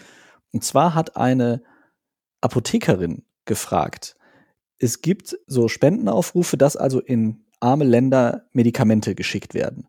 Und sie hat also immer die Sachen, die abgelaufen waren, die sie also nicht mehr verkaufen konnte, eingepackt und dahin geschickt. Also Medikamente, deren Haltbarkeitsdatum abgelaufen war. Und dann hat irgendwann eine Freundin von ihr gesagt, das kannst du doch nicht machen. Das sind abgelaufene Medikamente. Du würdest sie nicht mehr nehmen. Warum schickst du die denn woanders hin? Und sie hat dann also diesem Moralphilosophen die Frage gestellt, ist das moralisch okay, was ich da mache? Also dafür müsste ich erstmal wissen, was das denn genau bedeutet, wenn ein Medikament abgelaufen ist. Also ich weiß das ist ja gar nicht, wenn jetzt, es kommt wahrscheinlich auch ein bisschen aufs Medikament an, ne? Wie ist denn die Wirkung von einem Medikament, was abgelaufen ist? Ist das so, dass das in 99 Prozent der Fälle noch genauso wirkt wie vorher, aber sicherheitshalber macht man mal dieses Datum da drauf Oder ist es so, dass es irgendwelche unabsehbaren Risikofolgen hat? Das weiß ich zum Beispiel gar nicht. Also ich kann es gar nicht einschätzen, was es wirklich bedeutet dann. Also ich weiß nur, es gibt eine Grenze, also wenn du die, das Haltbarkeitsdatum, wenn das erreicht ist, dann musst du als Hersteller garantieren, dass bis zu diesem Zeitpunkt mindestens noch, ich glaube, 80 Prozent der Wirksamkeit des Medikaments da sind. Also selbst Tabletten verlieren ja mit der Zeit ihre Wirksamkeit. Also Flüssigkeit natürlich viel schneller als Tabletten und so, aber du musst garantieren als Hersteller, dass bis zum Mindesthaltbarkeitsdatum ein Mindestprozentsatz der Wirksamkeit noch vorhanden ist. Okay, das heißt also, ein Medikament, was abgelaufen ist, bedeutet in der Regel nur, dass es etwas weniger wirksam ist, als wenn es noch haltbar wäre. Es ist nicht, dass es dann irgendwie negative Effekte hat, die es vorher nicht hatte, zum Beispiel. Also in der Regel schon. Also da gibt es mit Sicherheit Ausnahmen, aber in der Regel ist es so, dass das einfach nur heißt, dass sich die Wirksamkeit leicht reduziert. Ja, dann ist es ja wieder aus meinem pragmatisch utilitaristischen Standpunkt eine relativ einfache Geschichte. Dann ist halt die Frage, wenn die Alternative ist gar kein Medikament oder ein Medikament, was weniger Wirksamkeit hat, würde ich sagen, ist ja weniger Wirksamkeit definitiv die bessere Alternative. Würde ich sagen, moralisch völlig in Ordnung. Ich denke, das ist, also ich stimme da äh, auch zu. Das ist, glaube ich, ähnlich wie diese Geschichte mit Containern. Wenn Lebensmittelhersteller ihre Lebensmittel schon wegwerfen müssen, obwohl sie noch genießbar wären, aber sie nicht mehr die Garantie und die Qualität gewährleisten können, die sie ursprünglich hatten, dass sie die äh, gezwungen sind, die zu wegzuschmeißen und die dann nicht weiter spenden dürfen. Das wurde ja irgendwie jetzt auch entschieden, bin ich der Meinung. Das ist, finde ich, genauso handzuhaben. Und wenn sie noch wirk wirksam sind und die Menschen sonst keine Medikamente bekommen würden, wenn diese Spenden nicht durchgeführt werden, bin ich eigentlich dafür, dass sie ja, ich bin dafür, sie soll die ruhig spenden. Sollte okay sein, wenn sie noch wirksam sind. Wenn aber dann garantiert ist, dass sie nicht irgendwelche Nachwirkungen haben, ne? also äh, Nebenwirkungen meine ich haben. Wenn sie da irgendwie eine Paracetamol zu sich nehmen, die aber dann dadurch, dass sie nicht mehr haltbar ist, äh, dieses Datum überzogen hat und dann irgendwelche Pilze wachsen, passiert wohl nicht, aber ich nehme, das wäre jetzt, dann, dann sollte man das nicht machen. Aber wenn das jetzt gewährleistet ist, dass sie noch wirksam sind in irgendeiner Weise, dann sollte es okay sein. Ich bin auch pro Containern, also dass die Leute, wenn Lebensmittel noch genießbar sind und nur ein Haltbarkeitsdatum, was der, der Hersteller empfiehlt, drauf getackert ist, dass sie doch bitte gespendet werden dürfen. Das ist auch eine ganz komische Regelung. Das gibt es ja in Frankreich inzwischen, das Gesetz, sogar, dass Supermärkte übrig gebliebene Lebensmittel spenden müssen, meine ich, und nicht wegwerfen dürfen oder irgendwie sowas.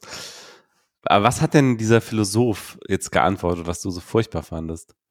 Ja, der hat nämlich rein mechanisch, also wirklich einfach nur die, die nackte Moral sich angeschaut und hat gesagt, wenn du dieses Medikament nicht mehr benutzen würdest, darfst du es auch niemandem anders geben. Das ist ja Bullshit, ja. Und das fand ich an der Stelle nicht angemessen, gerade, also ich habe dann auch extra nochmal nachgeguckt und es ist halt so, dass bei den meisten Medikamenten dieses Mindesthaltbarkeitsdatum einfach nur heißt, dass bis dahin der Hersteller garantieren muss, dass mindestens x Prozent der Wirksamkeit noch vorhanden sind. In der Regel äh, verliert das ja auch langsamer seine Wirksamkeit. Also in der Regel ist diese Wirksamkeit zum Ablaufdatum ja auch noch höher als diese Mindestwirksamkeit. Das war nämlich genau der Punkt. Also wo ich dann dachte, wenn die Alternative ist, dass die Leute gar keine Medikamente kriegen, dann ist es doch besser, den anstatt die in den Müll zu werfen, den Leuten abgelaufene Medikamente zu geben, die aber immer noch 80 Prozent wirksam sind und damit besser als gar keine Wirksamkeit. Also das sehe ich tatsächlich auch so. Die Frage, die du dir stellen musst, ist ja auch nicht, würde ich in meiner Luxussituation jetzt li lieber ein Medikament haben, was nicht abgelaufen ist oder abgelaufen, sondern die Frage ist doch, wenn ich jetzt nur die Wahl habe zwischen gar kein Medikament und abgelaufenes Medikament, was würde ich dann wählen?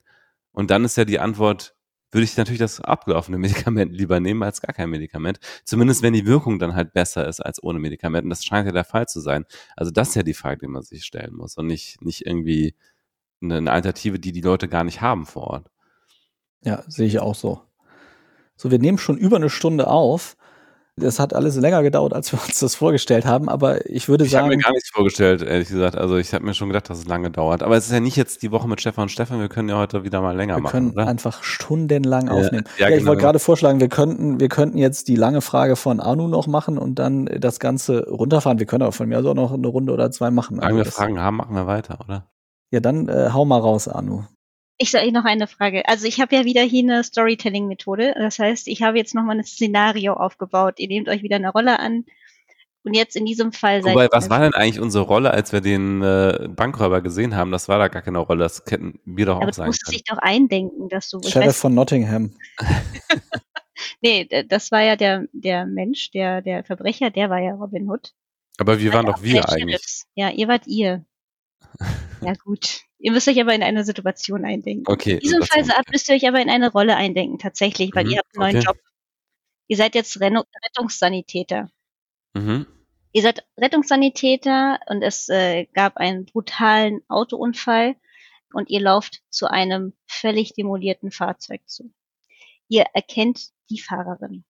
Es ist deine Ehefrau, Freundin, slash, was auch immer, Partnerin. Auf dem Beifahrersitz sitzt ein Mann, den du nicht kennst. Wahrscheinlich ist das äh, ihr Geliebter. Die sind beide schwer verletzt.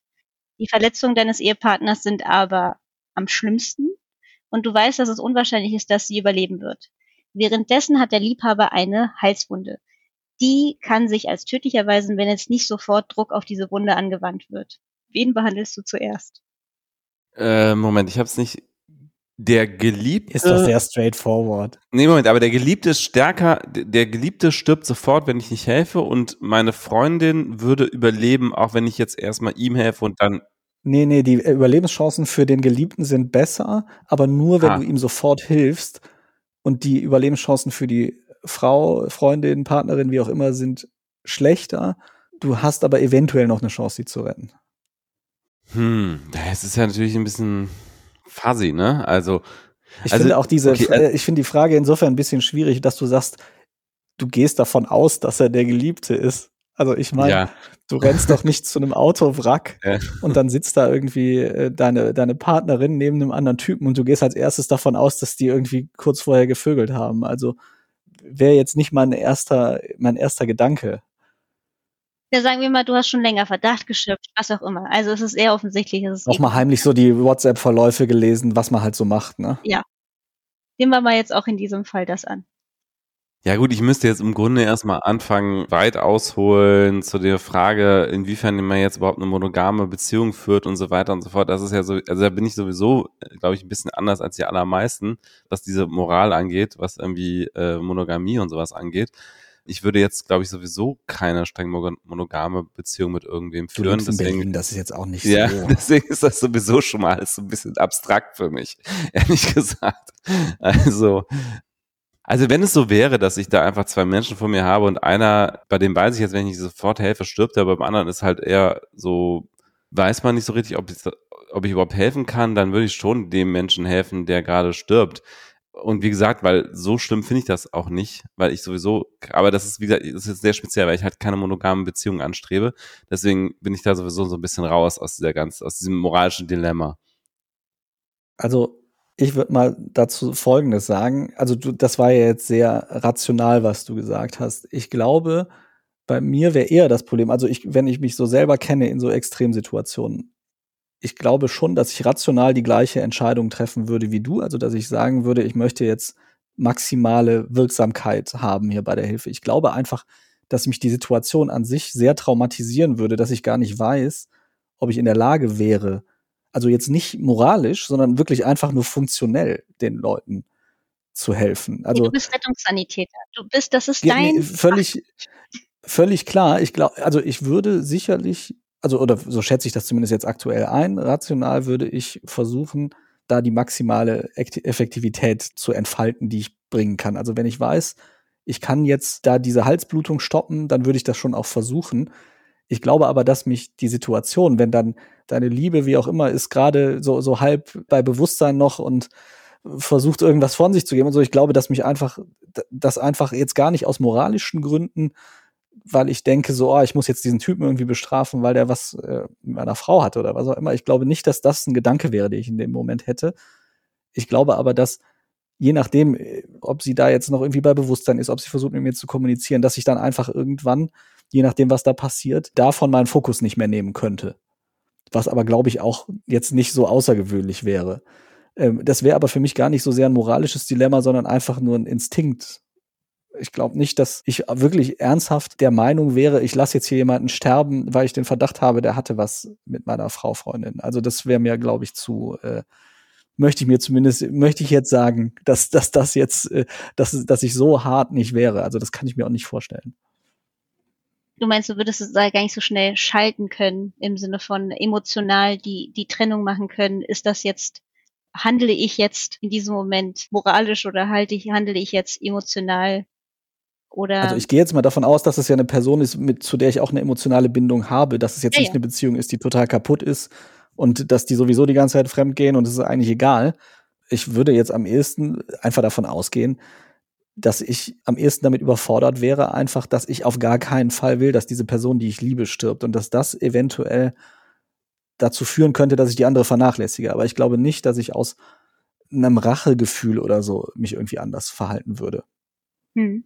Ja, aber das ist ein guter Punkt. Also ich glaube, das wäre für mich auch das Zentrale. Die Frage ist, wenn ich zu einer der beiden Personen eine viel größere emotionale Nähe hätte, das würde mich wahrscheinlich schon, also würde schon Auswirkungen haben auf mein Verhalten. Nicht so sehr jetzt dieses, sie ist mit ihm fremdgegangen oder so, sondern also wenn einfach zwei Personen liegen und, und eine kenne ich sehr gut und habe eine emotionale Nähe und die andere Person kenne ich gar nicht, das hätte schon eine Auswirkung da, darauf, wem ich helfen würde. Es ist ja auch wirklich in so einer Situation jetzt realistisch überlegt, du kannst ja die, die, die Folgen deines Handels gar nicht gut einschätzen. Also du kannst ja, wenn da zwei verletzte Personen liegen, Okay, okay, wir sind jetzt Sanitäter in der Situation, wir können das schon ein bisschen stärker, ein, besser einschätzen, als wir es jetzt gerade tun können. Aber am Ende weiß ich gar nicht, ob ein Sanitäter das auch so gut einschätzen kann.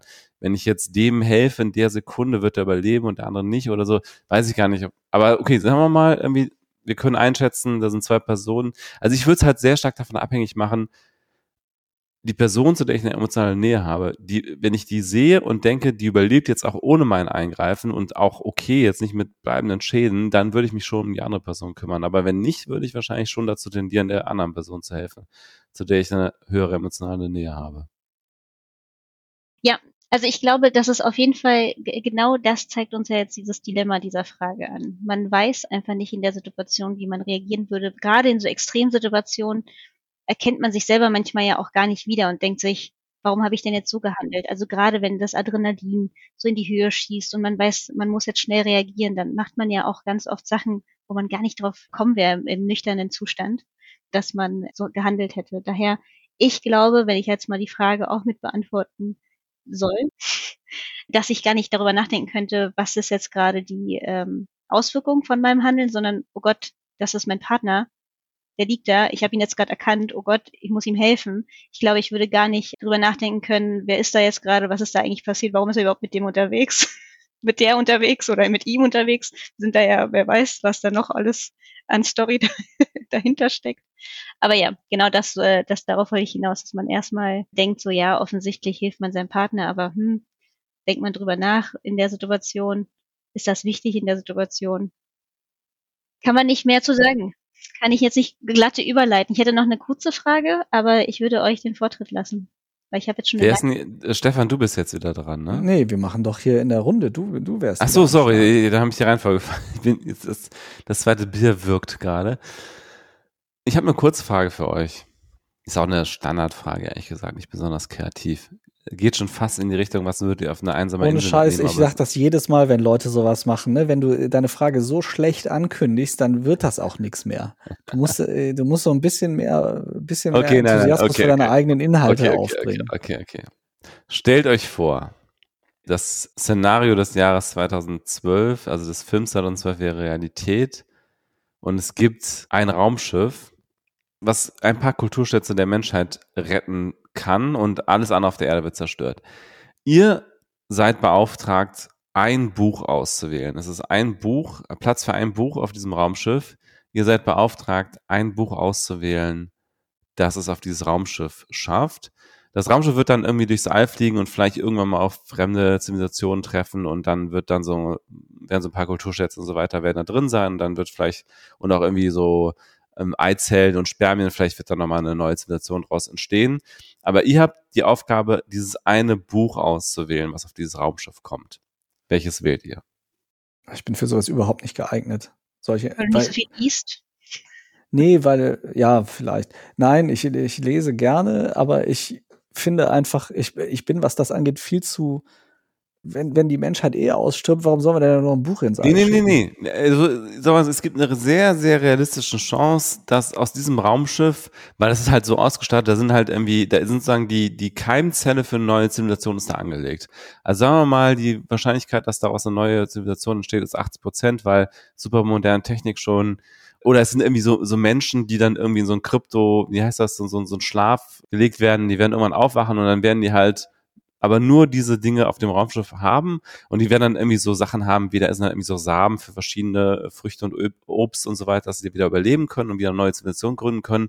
Aber es ist halt nur Platz für ein Buch, weil du brauchst halt noch irgendwie ganz viele andere Sachen und deswegen ein Buch und du und das wird aber eine neue Zivilisation. Die Frage. wird dann ja. Also sind es denn jetzt eingefrorene Menschen oder sind es irgendwie äh, Spermien und Eizellen? Weil das Okay. macht ja einen großen Unterschied, weil, wenn es Spermien und Eizellen sind, soll kann das eh nicht Lesen beibringen? Ja, ja. Okay, es sind zwei eingefrorene Menschen, aber es sind junge Menschen, die noch sehr wenig Bildung haben. Das heißt, die werden sehr stark davon geprägt sein, was in diesem Buch steht, für die Gründung der neuen Zivilisation. Dann schreibe ich selber was, kein Problem. okay, was How schreibst du denn to, da how to rein? build a civilization, nenne ich das dann. Und ich rede, ich, ich tue mich zusammen mit hier, wie heißt er, diesem Typ, der immer so diese, diese Mauern baut und so, so, so do it yourself. Weil ich sowas kann, ich bin ja kein Handyman. Das heißt, ich schreibe äh, den ganzen, weiß ich nicht, ne, so hier politischen Quatsch rein. Und der schreibt dann, wie, wie baut man ein Haus, was nicht morgen wieder zusammenfällt. Zack, fertig. Oder wir machen YouTube gleich. Wir machen, wir machen Podcast für die zum Anhören. Da müssen die ja nicht mal lesen können. Transkribieren musst du dann diesen Podcast transkribieren. Diese, ja, äh, äh, ich transkribiere diesen Podcast. Dann wir haben die zumindest schon mal so ein bisschen moralische Anleitung. Ja, und die werden dann nur über Identitätspolitik diskutieren die ganze Zeit. Die haben so gerade ihren ersten Apfelbaum gepflanzt und ihre erste Genau, dann fragt der gebaut eine und sich, dann, bin ich, dann bin ich POC oder nicht. ja, dann, die wissen dann wahrscheinlich gar nicht, was wir da, was wir da für einen Quatsch erzählen, weil es diese Kategorien alle nicht mehr gibt, ne? Okay, ich, ich will doch mal, oder Anno, willst du darauf antworten? Oder sonst, sonst will ich noch mal die, die, die Frage nochmal anders stellen. Aber äh, antworte gerne erstmal. Mir, mir fällt kein, äh, kein Buch ein spontan. Vielleicht wäre was Schlaues ganz gut, aber wenn die Leute gar nicht, also man braucht halt Basics. Man braucht erstmal Basics des Zusammenlebens. Was sind Pflanzen? Wie baue ich ein Haus tatsächlich? Und äh, wie mache ich Feuer?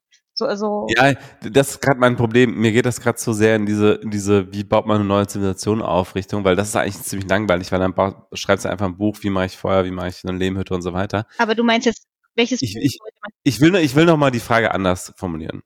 Sag mal so, es gibt Kontaktaufnahme mit, mit einer Alienrasse. Und ihr könnt ein Buch auswählen, was gesendet wird, eins zu eins an diese Alienrasse, um sozusagen einen Eindruck von der menschlichen Zivilisation zu hinterlassen, dass die, dass die schon mal so wissen, mit wem haben wir es hier zu tun. Was wählt ihr dann aus? Und die kriegen das irgendwie schon übersetzt, weil die haben moderne Technologie dafür. Das Drehbuch von Inception. Warum das?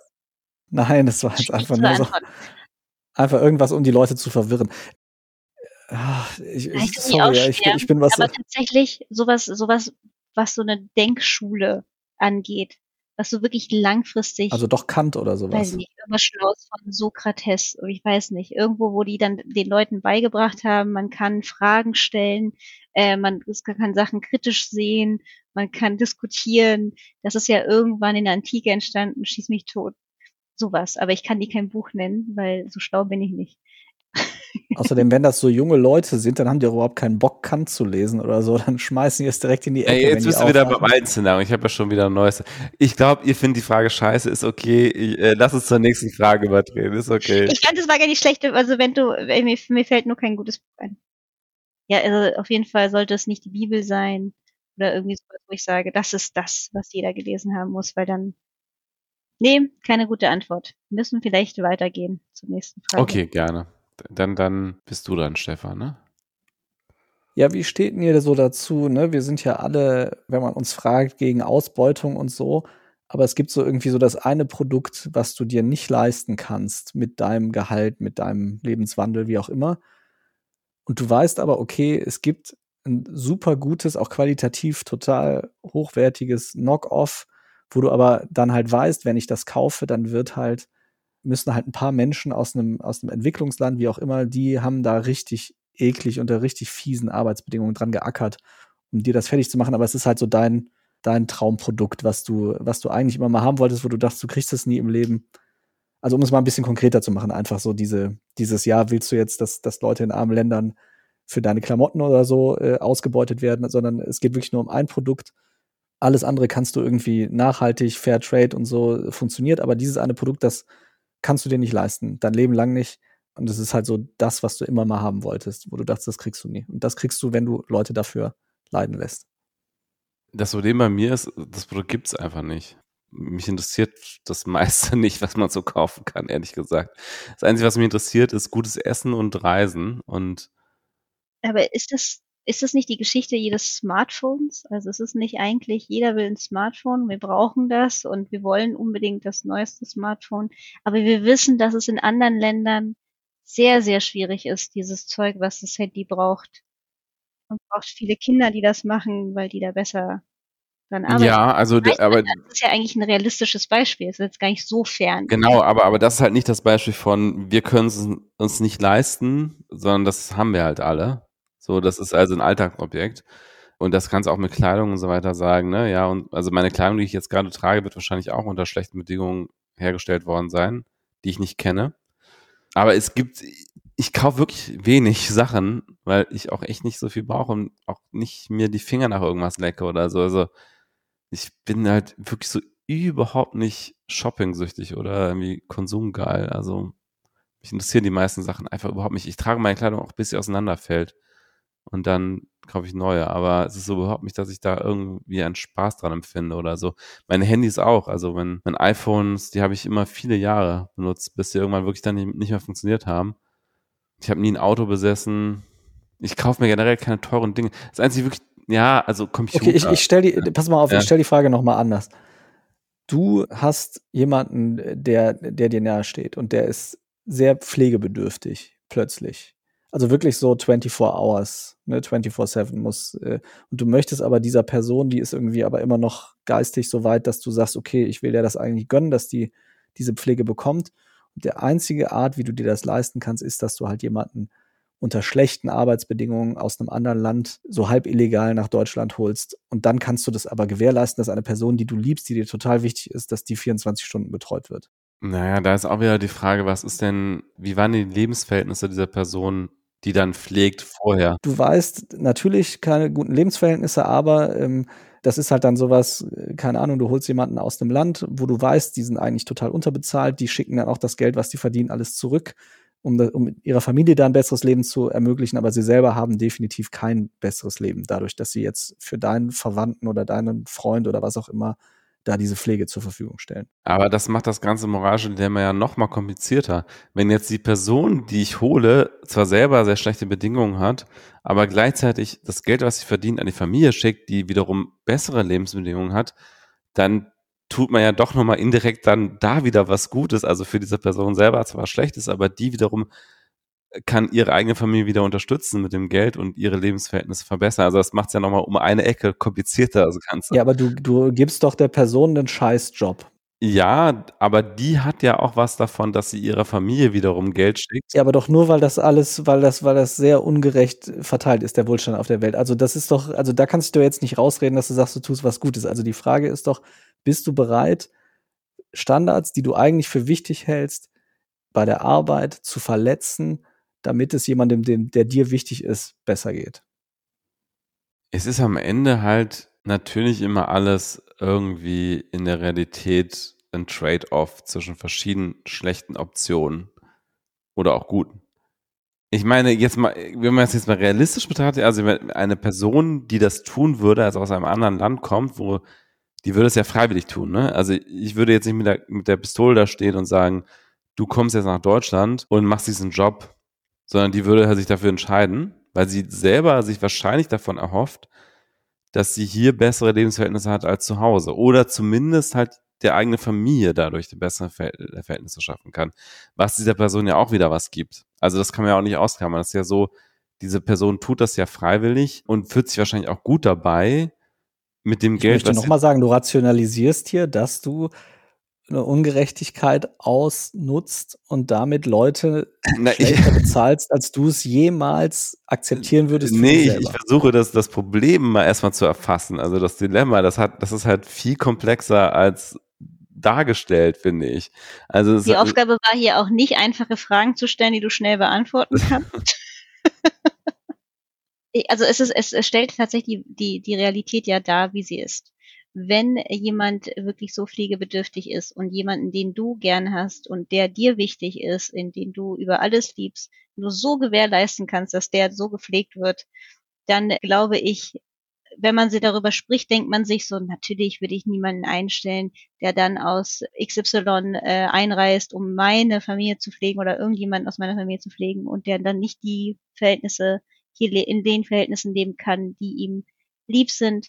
Ich glaube, im, an, im, im, in solchen Fällen entscheidet man in der Realität dann doch für sein, den Menschen, den man gern hat und blendet gerne das aus, was man jetzt als rational gesehen als unfair empfindet, weil man genau das macht, was du jetzt gerade machst. Man de- denkt sich, ja, naja, aber eigentlich tut er das ja, um seiner Familie Geld zu schicken und man, man versucht es sich so da zurechtzureden. Aber ich glaube, ich hätte, um mal eine klare Antwort zu geben, wahrscheinlich so gehandelt, dass derjenige, wo auch immer der ist, hierher importiert wird, mein Familienmitglied pflegt.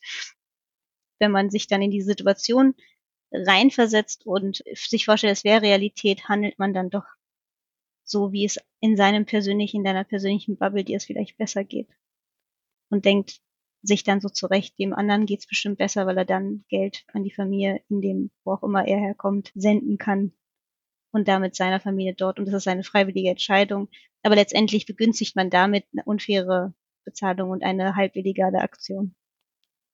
Ja, also, wie gesagt, wirklich realistisch betrachtet, wäre es ja so, dass am Ende die Entscheidung, ob diese Person für das Geld das macht, bei der Person selber auch liegen würde. Ne? Also diese, also wie gesagt, ich würde jetzt sicherlich nicht in irgendein Land der dritten Welt fahren und mit einer Pistole irgendwen dazu zwingen, nach Deutschland zu emigrieren und hier irgendeinen Pflegejob zu machen, sondern das wäre ja am Ende, also jetzt unter realistischen Bedingungen wirklich die Frage, bezahlt man irgendjemanden, der das bevorzugt, hier hinzukommen für das Geld im Vergleich zu dem, wo er jetzt lebt und welche Verhältnisse er jetzt hat.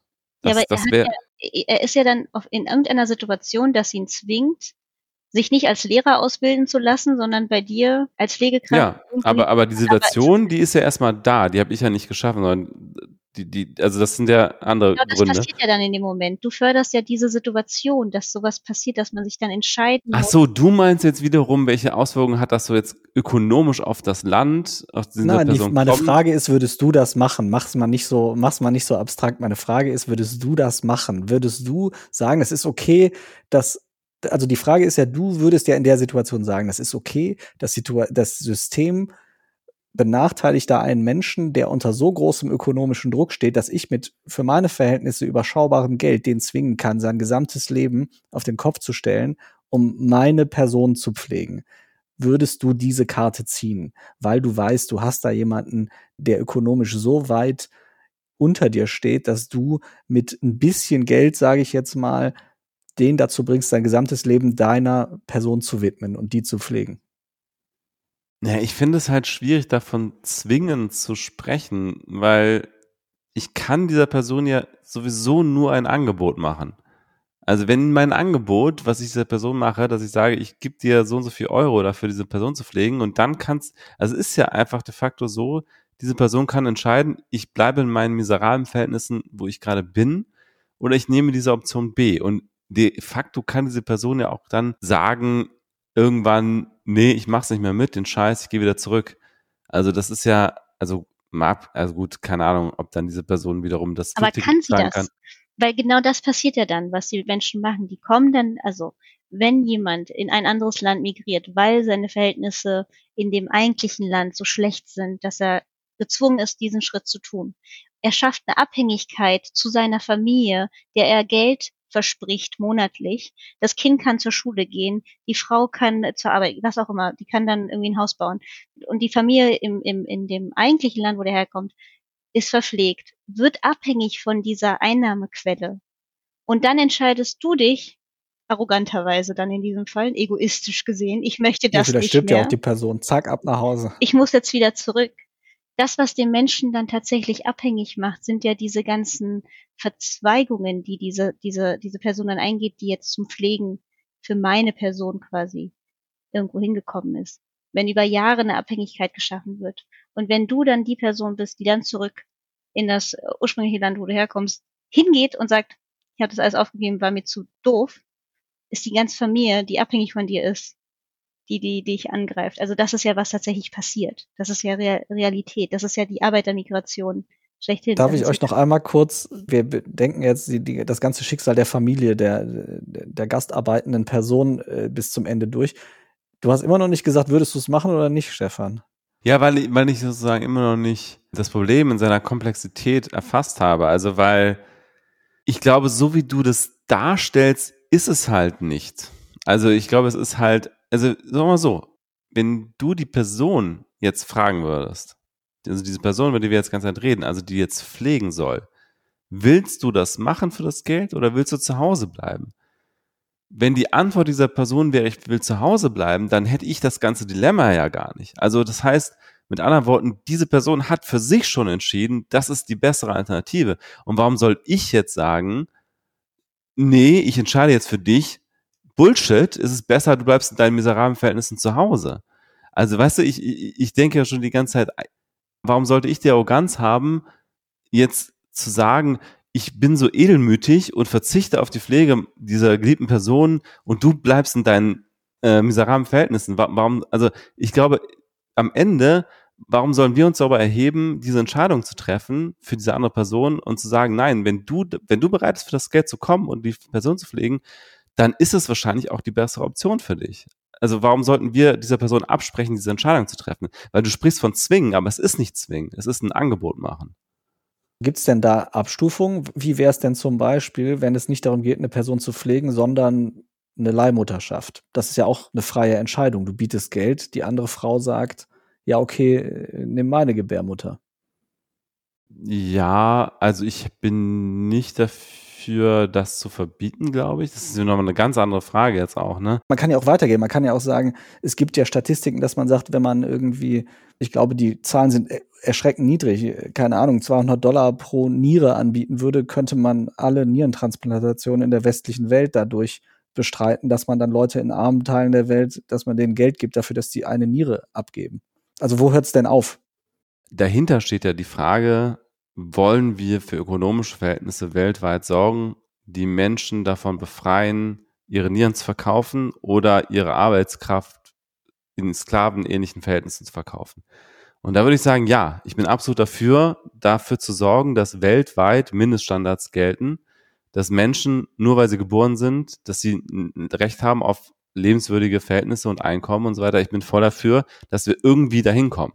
Und das ist aber abgekoppelt von individuellen, also ich persönlich kann halt nicht dafür sorgen. Ne? Also ich, ich persönlich kann nicht dafür sorgen, dass jeder Mensch auf der Welt genügend Einkommen hat für ein menschenwürdiges Leben. Ich will mich dafür aber einsetzen. So, das ist das eine. Und das andere ist dann halt, die Verhältnisse sind so, wie sie sind. Und ich kann jetzt individuelle Entscheidungen in diesem System, wie es ist, treffen. Und die sind besser oder schlechter für verschiedene Personen. Ne? Diese beiden Ebenen muss man irgendwie voneinander abstrahieren. Ich setze mich dafür ein, dass wir weltweit zu ökonomischen Verhältnissen kommen, dass jeder Mensch, der geboren wird, in die Lage versetzt wird, ein menschenwürdiges Leben zu führen. Und wir haben auch weltweit die ökonomischen Kapazitäten dafür. Also wenn die reichsten ein Prozent der Welt auch nur wahrscheinlich ein Zehntel ihres Reichtums abgeben würden, könnten wir, glaube ich, jedem Menschen auf der Welt Einkommen, Bildung und alles garantieren, dass dieser Mensch ein halbwegs vernünftiges Leben führt, nach unseren Verhältnissen, also nach unseren Vorstellungen. Und ich bin dafür. Ne? Aber jetzt sind die Verhältnisse so, wie sie sind und ich kann sie nicht ändern, weil ich nicht zu den Prozent Reichsten der Welt gehöre. Und dann ist halt die Frage, wie gehe ich damit um? Und dann würde ich halt sagen, in einem Land, was ökonomisch so schwach ist, dass ein Mensch, der dort lebt, denkt, für mich ist eine bessere Alternative, nach Deutschland zu kommen und einen 1000-Euro-Job zu machen, als hier zu bleiben und keine ökonomischen Aussichten auf Erfolg zu haben, dann würde ich nicht, mich nicht in die Situation geben und sagen, nein, ich sage für dich, das ist eine falsche Option. Du darfst dich nicht ausbeuten lassen. Du musst da bleiben, wo du bist und in deinem Dreck leben. Also weißt du, das ist einfach, es ist viel, viel komplexer, als die Fragestellung impliziert von dir. Okay. Wir haben es geschafft. Wir haben hier ein Dilemma. Es ist äh, auf jeden Fall also um damit, um damit nochmal die Frage zu beantworten, ich würde diese Person diese, diese Entscheidungsfreiheit lassen. Wenn sie, wenn ich in der Lage wäre, dieses, dieses Geld zu bezahlen für die Pflege und die Person sagen würde, das ist für mich die bessere Alternative, als hier zu bleiben, würde ich sagen, ja, dann take it, please. Ja, alles klar. Ja, vielen Dank. Hast du schon was gesagt dazu, Arno? ja, ich hatte schon, ich hatte schon gesagt, dass ja, würde ich, würde ich sagen, funktioniert. Aber wenn ich jetzt wiederhole, langweilen wir noch mehr Leute. Nee, das Aber haben ja, wir ja alles auf Band. Gut. Okay. Dann wiederhole ich es nicht nochmal. Wollt ihr noch eine kurze Frage? Ja, ich, ich will erstmal kurz auf Toilette und nochmal ein neues Bier holen und dann gerne die kurze Frage. Ihr müsst nochmal ein bisschen Smalltalk machen. Das machen wir. Das kriegen wir hin. Ja, spannend. Ich bin ganz froh, dass ich die Frage nicht selber beantworten musste, weil ich das auch für sehr schwer halte. Ja, ich finde die auch sehr schwierig. Ich, natürlich, ich glaube, alle Fragen, die wir jetzt so beantwortet haben, sind schwierig und wir be beantworten sie jetzt so hier mit Zeit. Wir denken drüber nach, ja, moralisch und, und so geschichtlich gesehen hat man ja gesehen, wenn man in so einer Situation steckt, wie zum Beispiel die Rettungssanitäter-Situation, dann schaltet der Kopf, glaube ich, ab. Genauso wie jetzt in diesen Momenten, wo, wo man sich für die Pflege eines geliebten Menschen vorstellt, was wäre dann die Lösung? Dann entscheidet man, denkt man nicht so lange drüber nach, ach, aus welchem Verhältnis kommt der Mensch, ähm, ist es wirklich moralisch unbedenklich, den, was hat er denn für eine Familiensituation, was ist sein Background? Ich weiß nicht, ob man dann so viel Zeit, Nerv und, und gerade in diese Situation, in der man sich dann ist, drüber nachdenkt, wenn es jemand ist, der einem nahe steht. Ich glaube, man, man ja, handelt am auch. Ende sehr, sehr stark danach, wen es betrifft. Ja, ich denke auch, man ist dann so, was die eigenen Menschen, die einem nahe sind, ist man halt dann auch irgendwie egoistisch, vermute ich mal. Ne? Also wenn es dann wirklich so eine Extremsituation ist. Und dann versucht man vielleicht innerhalb der Situation, dann, wenn man sie dann verursacht hat, irgendwie noch sich an seine moralischen Vorgaben zu halten. Aber ich befürchte das, oder was heißt befürchte, ich nehme einfach an, wenn, wenn es wirklich um Leute gibt, geht, die einem wirklich sehr nahe sind, dass man dann auch einfach andere Maßstäbe anlegt und einfach sagt, das ist halt wichtiger als anderes. Es ist ja alleine auch ein psychisches, äh, psychischer Effekt, dass man bei Menschen, die einem nahe sind, die Corona-Wahrscheinlichkeit, dass sie irgendwie infiziert sein soll, so viel geringer ansetzt. Es ist anscheinend psychisch so, dass man automatisch die Gefahr bei Menschen, die einem nahe sind, als geringer einschätzt als bei wildfremden Du meinst Menschen. jetzt, dass du weniger Angst hast, dich anzustecken bei, bei ja. Menschen, die dir nahe sind? Ach so, okay daher ist es so gefährlich, gerade bei so Familienfeiern und so weiter, dass man da weniger auf die Regeln achtet mit Abstand halten, Maske auf, Fenster auf und so weiter, weil man automatisch dazu tendiert, dass man bei den Menschen so ein bisschen mehr das Gefühl hat, ah ja, hier bin ich sicher. Das Ding hat auch einen Namen, aber dafür bin ich biologisch tief verankert in uns allen. Es gibt übrigens auch einen ganz allgemeinen Bias der Menschen, dass sie einen Optimismus-Bias also, dass wir alle davon ausgehen, es wird schon eher gut gehen, auch für uns persönlich. Also man unterschätzt auch zum Beispiel Risiken wie an Krebserkrankungen zu, äh, zu erkranken und so weiter. Also auch Stichwort Rauchen, ne? Also was das irgendwie, die Wahrscheinlichkeit, dass wir selber an Lungenkrebs erkranken, so schätzen wir immer als geringer ein als eigen, als bei anderen, auf jeden Fall. Oder auch, ich denke auch immer, dass ich bei den Lottozahlen auf jeden Fall gewinne. Das äh, kommen wir aber schon wieder fast ins Esoterische, wenn es darum geht. Nein, so Glücksspiele. So. Ich habe immer das Gefühl, ich habe eine Chance. Also ich bin sehr optimistisch. Ich denke immer so, ja, ja, kann schon passieren, dass ich jetzt beim Roulette genau und die dann Route kaufst 12. du nochmal fünf Rubbellose extra. Sehr gut. Genau.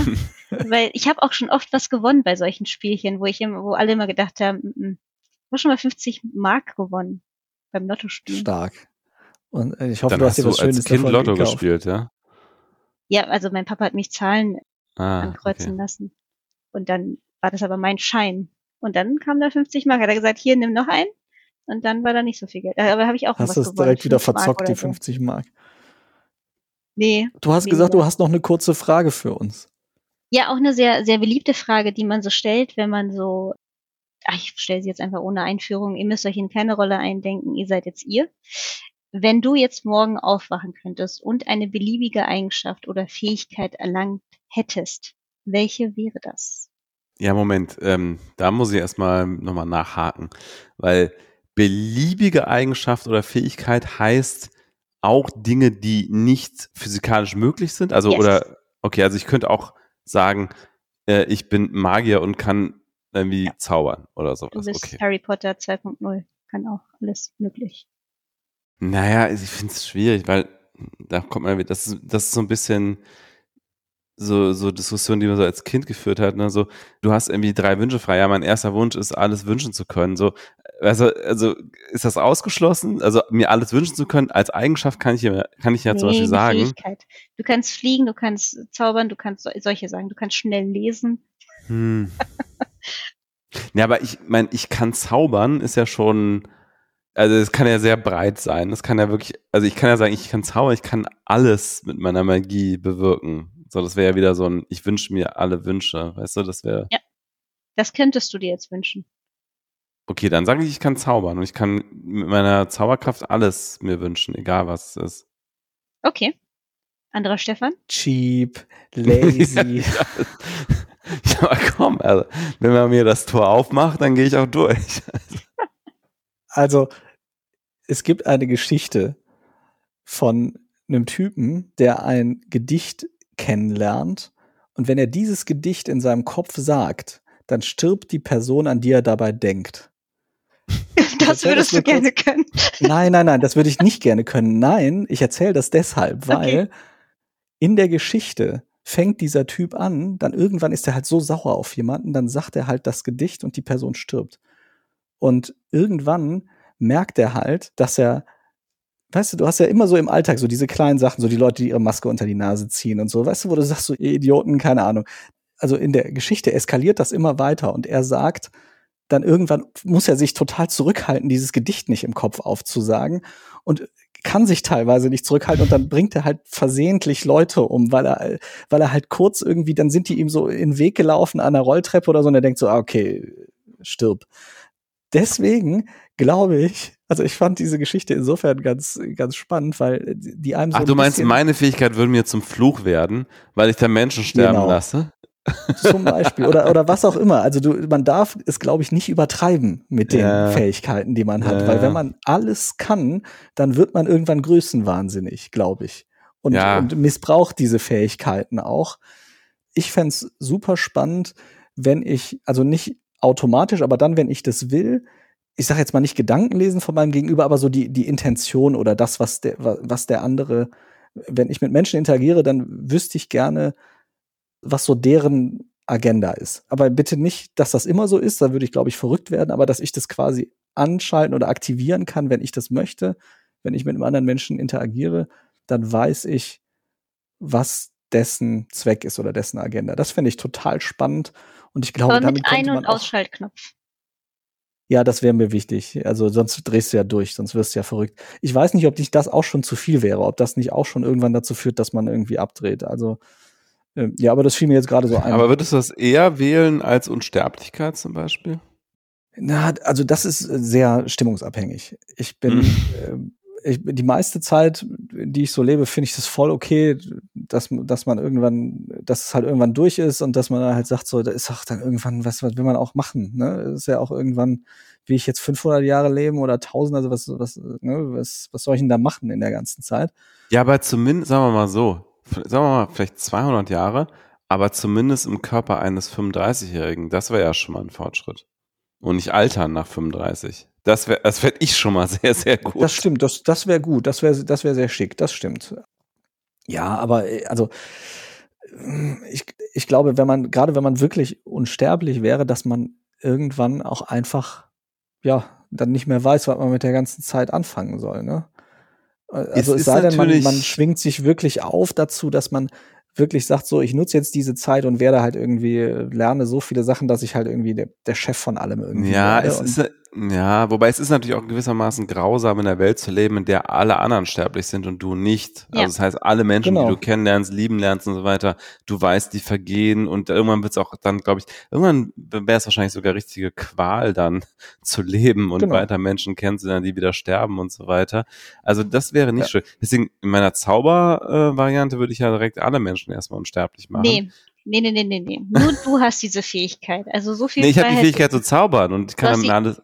Ja, Ohne Scheiß, das ist so, das ist so so- cheap. ja, ja, schwierig. deswegen habe ich ja gefragt. Ja, aber du kannst jetzt nicht bestimmen, dass jemand anderes auch zaubern kann, sondern die Fähigkeit hast nur du. Das heißt, du kannst keine Zauberschule eröffnen, du kannst jetzt nicht Hogwarts. Ja, aber ich kann doch, wenn, wenn ich mit meiner Zauber, wenn meine Zauberkraft, sagen, meiner eigenen Vorstellungskraft überlassen ist, was ich damit tun kann, so wie du es eben ja angedeutet hast, würde ich sagen, dann kann ich ja auch irgendwie zaubern, dass alle anderen Menschen genau wie ich unsterblich sind. Gut, ich habe ihm, und für ich hab immer ihm zu viel. Freiheit gegeben, das ist immer nicht so gut. Ja.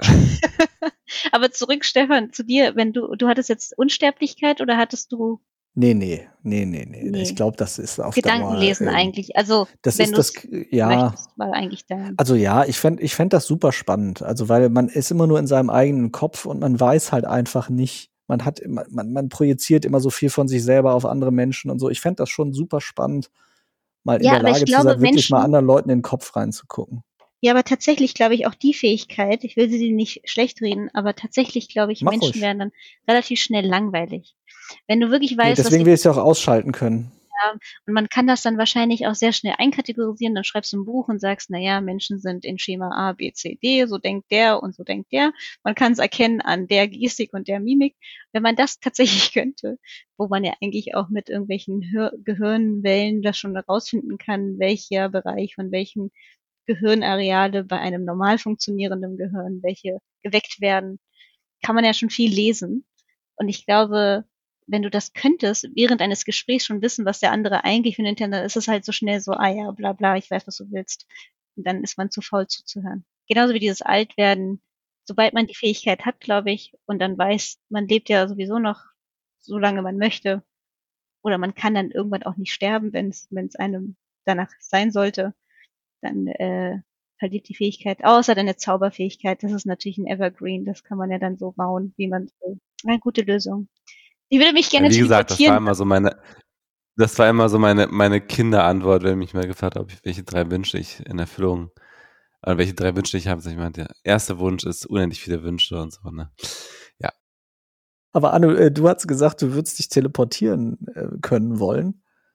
Ja, das fand ich schon, das ist auch meine Kinderantwort immer, aber das ist auch, finde ich, immer noch am coolsten, wenn du überall Das ist sein schon auch eine kannst, coole. Fähigkeit, das stimmt. Aber ich, nur, nur ich habe diese Fähigkeit. Nicht, dass jeder ständig sich überall hin teleportieren kann, sondern nur ich kann überall hin. Kann auch niemand mitnehmen, sondern ich möchte einfach alleine mich überall hin teleportieren können. Das finde ich richtig cool. Ja, es ist auch eine gute Fähigkeit, das stimmt.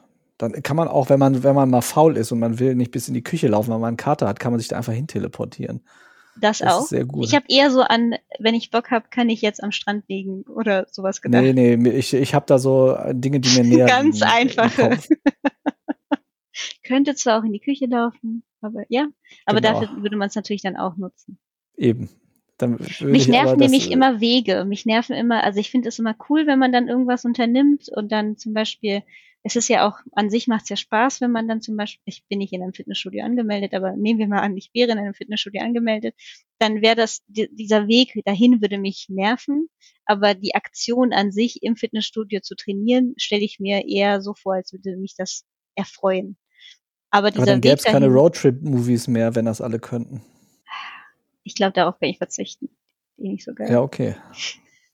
Ja, ja, das war meine äh, kurze mal, Frage. Ja, wir, wir nehmen jetzt schon zwei Stunden auf. Ich bin jetzt auch, ich habe noch nicht gegessen, also wir können jetzt auch keine äh, Mhm. weitere Stunde mehr aufnehmen.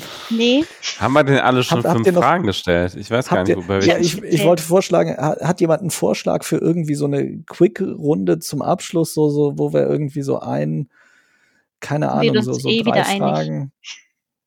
Ja, wahrscheinlich sind wir uns wieder einig. Ne? Also wir können uns noch so ein paar Kinderfragen stellen, ne? Lieber unsichtbar machen oder lieber teleportieren oder so. Äh, was, was davon nehmen wir oder fliegen können? Auf jeden Fall teleportieren, das doch überhaupt keine Frage. Komm, ich finde unsichtbar machen super spannend, weil ich bin ja total eh gerne, für den Arsch. Ich bin gerne Beobachter und gerade die Kombination aus unsichtbar und dann noch durch Wände laufen können, so einfach so. Ja, aber das war, das stand ja nicht zur Debatte, dass du durch ja, Wände laufen okay, kannst. Okay, okay, ja gut. Aber als unsichtbar. Und dann laufen auch alle ständig gegen dich, wenn du unsichtbar bist. Ja, ich bin dann auch transparent. Also. Ja, siehst du, du, du machst hier so, so im Nachhinein, änderst du einfach die Parameter. Das geht natürlich nicht. Ne? Also du musst, äh, du musst schon dabei bleiben. Die Frage war unsichtbar oder, oder teleportieren. Unsichtbar oder teleportieren. deine Klamotten überhaupt Ich weiß nicht, teleportieren. Ja gut, teleportieren spart viele Reisekosten. Stehst du die ganze Zeit Fall. nackt in der Ecke und friert und dann laufen Leute gegen ihn. Das, das ist doch du hast eine super pragmatische Antwort. Ja, würde man viele Reisekosten sparen. das ist so das Rationalste, was man bedenken kann. Ja, würde ich mir Zeit sparen, Reisekosten zu machen. Ja, ich bin so der Typ, der würde auch nur für die Steuervorteile heiraten. Deswegen äh, würde ich auch Teleport Teleportationsfähigkeit für die Reisekosten nehmen, weißt du.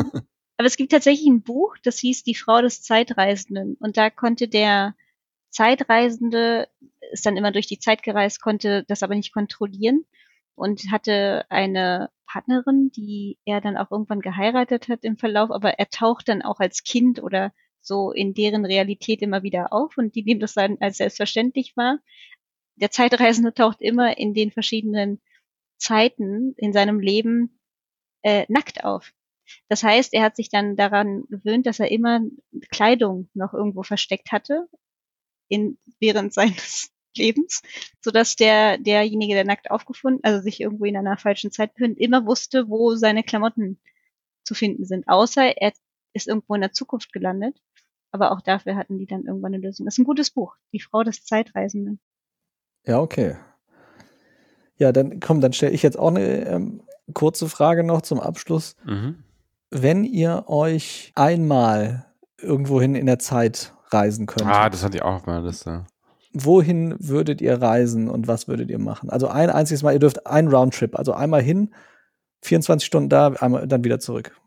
Okay, direkt natürlich wieder ein paar Rückfragen. Die erste ist, verändern wir die Zukunft oder ist es quasi eine Simulation du wirst, und du, du wirst Teil der, der Vergangenheit dann, wenn du, wenn du in die Vergangenheit reist. Du kannst auch in die Zukunft reisen, ist mir egal. Ja, Moment, aber das heißt ja, in dem Moment, wo ich in die Vergangenheit reise, wache ich in der anderen Zukunft wieder auf, automatisch. So ist es. Danach. Und es könnte auch sein, dass ich in der Zukunft gar nicht mehr existiere, weil ich irgendwas verändert habe, was dazu führt, dass ich gar nicht geboren werde. hast deinem Vater in die Eier getreten, zack. Nee, muss ja nicht sowas sein. Es kann ja wirklich eine Kleinigkeit sein, die am Ende dazu führt, dass ich dann und auch alles ganz anders wird. Und dann würde ich sagen, lieber gar nicht in die Vergangenheit reisen in dem Fall, wenn das Risiko besteht. Aber glaubst okay. du wirklich, du würdest, wenn ich jetzt zum Beispiel in die Zeit zurückreise und dann Kleopatra in Ägypten treffen möchte, dass das so eine Auswirkung darauf hat, dass ich. Butterfly-Effekt. Kann er sein? Weißt du's? Ja, das, das, das ist das Problem jedes Drehbuchschreibers und jeder Drehbuchschreiberin, äh, die was äh, mit Zeitreisen machen will. Ne? Dann hast du immer dieses Paradoxon.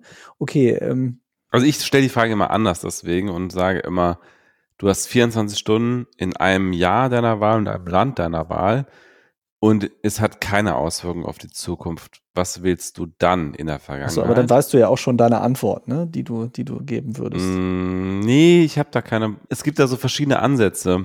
Also es gibt so diesen Ansatz, ich will wirklich was herausfinden. Dann würde ich sagen, zum Beispiel, also was ich super spannend fände, tatsächlich irgendwie um die Zeit von Jesus da irgendwie vor Ort zu sein und viel herauszufinden über die Gründung der christlichen Religion, also jetzt wirklich so Geschichtsforschung quasi, das wäre so ein Ansatz. Oder sogar noch weiter zurück, so vorgeschichtlich, wie haben eigentlich Menschen gelebt, bevor die neolithische Revolution stattfand, also bevor sie sesshaft wurden? Wie waren so Urmenschen organisiert? Gab es eine Gleichberechtigung der Geschlechter und all diese Dinge? Die würde ich gerne herausfinden. Das sind einfach so, so geschichtswissenschaftliche Neugierfaktoren, die eine Rolle spielen. Und dann gibt's aber auch den Hedonismus-Faktor, dass ich einfach gerne so bestimmte Zeiten erleben würde. Ne? Also mal irgendwie 1900 69 in San Francisco oder so, Hippie-Zeit äh, oder irgendwie da so, so kiffend äh, Ashbury High erkunden oder so. Das, das würde mir am meisten Spaß machen wahrscheinlich. Also deswegen, da gibt es so verschiedene Faktoren, die da so gegeneinander spielen. Ja, okay. Und wo würdest du hinreisen, Anu? Nicht zu Cleopatra, das glaube ich, hätte ich nicht so gute Karten da so. Aber ich glaube generell für so zeitgeschichtlich äh, habe ich in der jetzigen Zeit schon als Frau, als POC-Frau. Es geht aber jetzt nur um 24 Stunden, ne? Es ja, ja, aber du, um, stell dir um vor, du bist, du hast 24 Stunden und dann landest du erstmal hinter Gittern, weil äh, denen gefällt nicht, wie du aussiehst oder so. Das wäre ja auch scheiße. Oder wenn du in deiner Vergangenheit getötet wirst oder sowas was auch immer. Also es ist keine gemütliche Zeit, ist es nicht. Aber ich glaube, was du kannst einen Taser mitnehmen. Nee, ich sag mal, ich sag mal, dass das alles mal ausgeklammert. Ne, ich wollte jetzt auch keine, ich will nicht wieder anfangen mit irgendwie ifs and buts and why. Wenn ich tatsächlich einfach mal so in die Zeit zurückreisen kann, ich glaube, diese Nacht, als die Mauer gefallen ist in Berlin, das muss richtig witzig gewesen sein. Und die Leute haben gefeiert bis zum geht nicht mehr. Ich habe davon auf jeden Fall sehr, sehr viele Geschichten gehört. Das so mitzuerleben, ich glaube, das wäre schon cool gewesen. Ja, aber du da als um POC-Frau bei den ganzen Ossis so gut. Eben. Aber äh, wenn man das alles ausklammert, wie gesagt, wenn das alles nicht eine Rolle spielen würde, weil eigentlich glaube ich, für mich persönlich ist die heutige Zeit schon die bessere. Also ich will gar nicht in die Vergangenheit, weil es mir da nicht besser gegangen wäre als jetzt, um eine selbstständige, auf beiden Beinen stehende Frau zu sein, unabhängig von anderen. Bla bla bla. Das ist jetzt heute schon viel besser, als in der Vergangenheit es jemals war. Aber um ein Erlebnis mitzuerleben, glaube ich, den Fall der Mauer ist schon ein geiler Tag so. Kann man 24 Stunden sich geben. Wir beide haben den Fall der Mauer ja zumindest noch äh, im Fernsehen live äh, ja, äh, miterlebt. mit, mit äh, wie vielen Jahren? Wie alt warst du da? Sechs, ich war, glaube ich, sieben oder acht. Ja. Ich würde schon gerne so erwachsen sein, dass ich damit feiern hätte können. Eben, ich glaube, das wäre schon das Kriterium. Das, ja, sonst ja, hat man absolut. nicht so viel davon das stimmt. Ich überlege da, ob es noch irgendwelche, also ansonsten halt auch so 20er, das soll ja auch witzig gewesen sein, äh, weil ich auch den Stil, der, der, die Kleidungsstil und so voll cool finde, interessant finde. Fände ich auch interessant. Und wenn ihr euch jetzt ein Jahr in der Zukunft aussuchen könnt, also ohne jetzt zu wissen, was da genau konkret dann ist, wie weit würdet ihr reisen? Eher so 100 Jahre, 1000 Jahre, 10.000 Jahre? Also angenommen, ihr überlebt auf jeden Fall, oder es ist jetzt nicht so, wenn ihr jetzt sagt 100.000 Jahre und da ist halt irgendwie dann die Erde zerstört, dann seht ihr es halt kurz und seid wieder zurück, aber ihr überlebt auf jeden Fall. Also ich würde nicht so weit in die Zukunft reisen, wahrscheinlich. Ich würde eher so zwischen irgendwas zwischen 50 und 100 Jahren, weil ich alles andere auch nicht wirklich, ähm, da kann ich nicht mehr wirklich was mit anfangen, weil ich dann die Zeit dazwischen nicht mehr interpolieren kann. Also ich kann mir das dann einfach nicht vorstellen, was dahin geführt hat, dass wir da sind, dann wäre ich wirklich, hätte ich nur einen Punkt. Und ich glaube, wenn ich so 100 Jahre in die Zukunft reisen würde, dann hätte ich zumindest noch irgendwie eine Chance, in den 24 Stunden zu rekonstruieren, so ein bisschen, was in der Zwischenzeit passiert ist. Und das fände ich schon irgendwie wichtig, so als Info, wenn ich das schon mache, das äh, dann irgendwie zu lernen, wie sind wir da hingekommen und was kann man vielleicht dann wieder in, in unserer Zeit vielleicht besser machen oder daraus, daraus mitnehmen aus diesen Erkenntnissen. Ja, 50 Jahre erleben wir möglicherweise noch, ne? Also ich würde sagen, ich würde, ich würde da auf 50 gehen. Also 50 Jahre nicht mehr, weil sonst, also da bin ich wieder persönlich und egoistisch, weil ich sage, die Infos, die in 50 Jahren, die ich da rausziehen kann, haben auf mein Jetzt, wenn ich dann zurückkomme, mehr Auswirkungen als die Sachen, die in 100 Jahren sind. Weil auch wenn ich erfahre, dass in 200 Jahren oder 100 Jahren die Welt untergeht, weil wir uns nicht an die Klimaregeln gehalten haben, dann, wenn ich zurückkomme in meine Vergangenheit, also mein, mein Jetzt, wird mir doch eh keiner zuhören.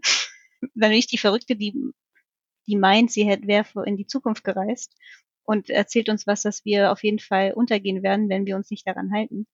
Ja, das ist natürlich auch noch so ein Faktor. Also, das kann ja auch ein Fluch sein, dass man irgendwas weiß und dann so Cassandra-mäßig rumläuft, wie so ein Bekloppter danach nur noch und sagt, Leute, Leute, wir müssen sofort umkehren.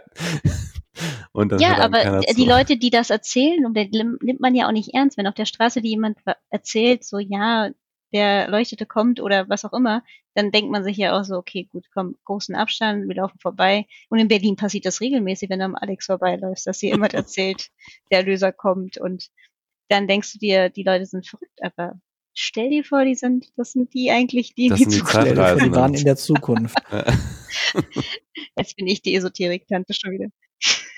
Das ist so eine hervorragende Überleitung. Dann äh, magst du uns die letzte ähm, Abschlussfrage stellen, eine kurze, Anu. Ah, ich? Ich muss mal kurz ja. überlegen, ob ich noch eine, eine, oh, ich habe eine ganz süße. Aber es ist keine ja, Dilemma-Frage, keine ethische Frage. Ja, komm, Wann dann, hast du das letzte dann mach Mal, was Süßes. Okay. Wann hast du das letzte Mal für dich selbst gesungen? Oder wahlweise für jemand anderen? Ja, ich, ich äh, da kann ich direkt antworten, das ist ziemlich langweilig, die, die Antwort bei mir, weil ich halt schon am zu Karaoke singe. Selten, aber es, es passiert in meinem Leben und es ist auch gar nicht so lange her.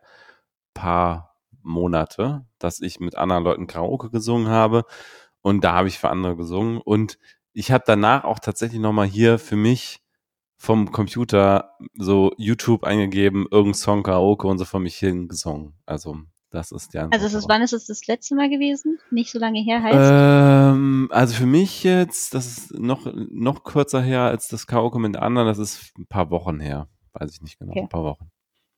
Und bei dir, Stefan? Für mich selber singe ich ständig. Ich singe ja? aber so gut wie nie für andere, weil ich mich da nicht für einen Sänger halte, der gut genug ist und vermutlich auch zu Recht. Wollen wir zum Abschluss noch singen? Nein.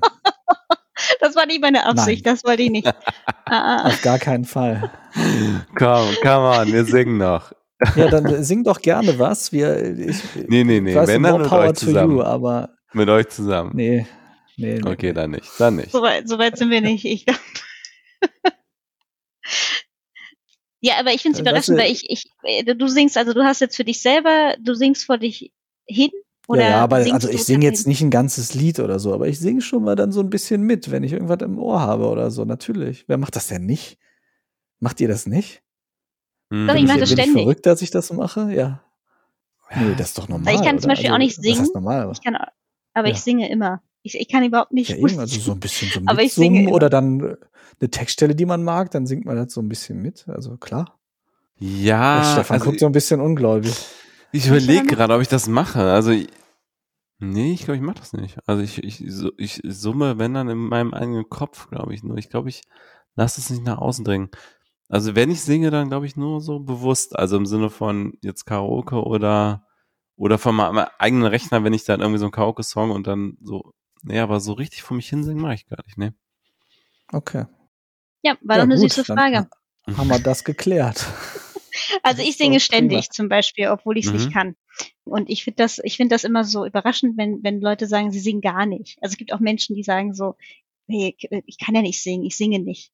Also, weil, weil die das abhängig davon machen, ob man gut darin ist. Weil das ist für mhm. mich so, ja. für mich ist es sowas wie abschalten oder so mhm. ein bisschen rumblödeln. Es hat gar nichts damit zu tun, ob man ja. gut ist. Aber es ich, hat was sehr Befreiendes zu singen, auf jeden Fall. Ja, ich habe auch das Gefühl, dass es in Deutschland zwar bei, also viel auch nicht so normal ist, dass man so mhm. singt. Und das ist halt so eine, bei uns, also ich habe ja eine indische Familie, bei uns ist es sehr, sehr üblich, dass auch jeder irgendwie singt, ob er kann oder nicht. Es gibt auch Spiele, die man spielt. Das eine Spiel heißt Antakshri. Das ist so, dass du ein Lied singst und die Endung vom Lied, was gesungen wurde, wird genommen, um das nächste Lied anzusingen. Mhm. Und das geht dann so rundrum, bis keiner mehr kann. Und dann macht man, zählt man den raus quasi und der ist dann raus. Und, äh, und das macht jeder mit. Das bringt mich zu einem Thema, was ich immer mal wieder anschneide mit Menschen, die wie ich Atheisten sind. Und zwar, ich finde, uns Atheisten, ich weiß nicht, ob ihr auch, also du bist Atheist, ich weiß nicht, ob du, Anu, auch Atheistin bist, aber ich finde, du, du glaubst an Gott? Ja, also ich bin Hindu also ich bin keine praktizierende Hindu, aber ich bin Hindu technisch aufgewachsen. Daher, äh, aber was weiß, glaubst du denn? Also aufgewachsen bin ich auch evangelisch, aber an was glaubst du denn? Ja, da bin ich eher atheistisch. Okay. Aber ich glaube, ich weiß, worauf denn die Frage hinaus. Deshalb meine ich, das, das macht dann Sinn, wenn man das vorher gesagt hat.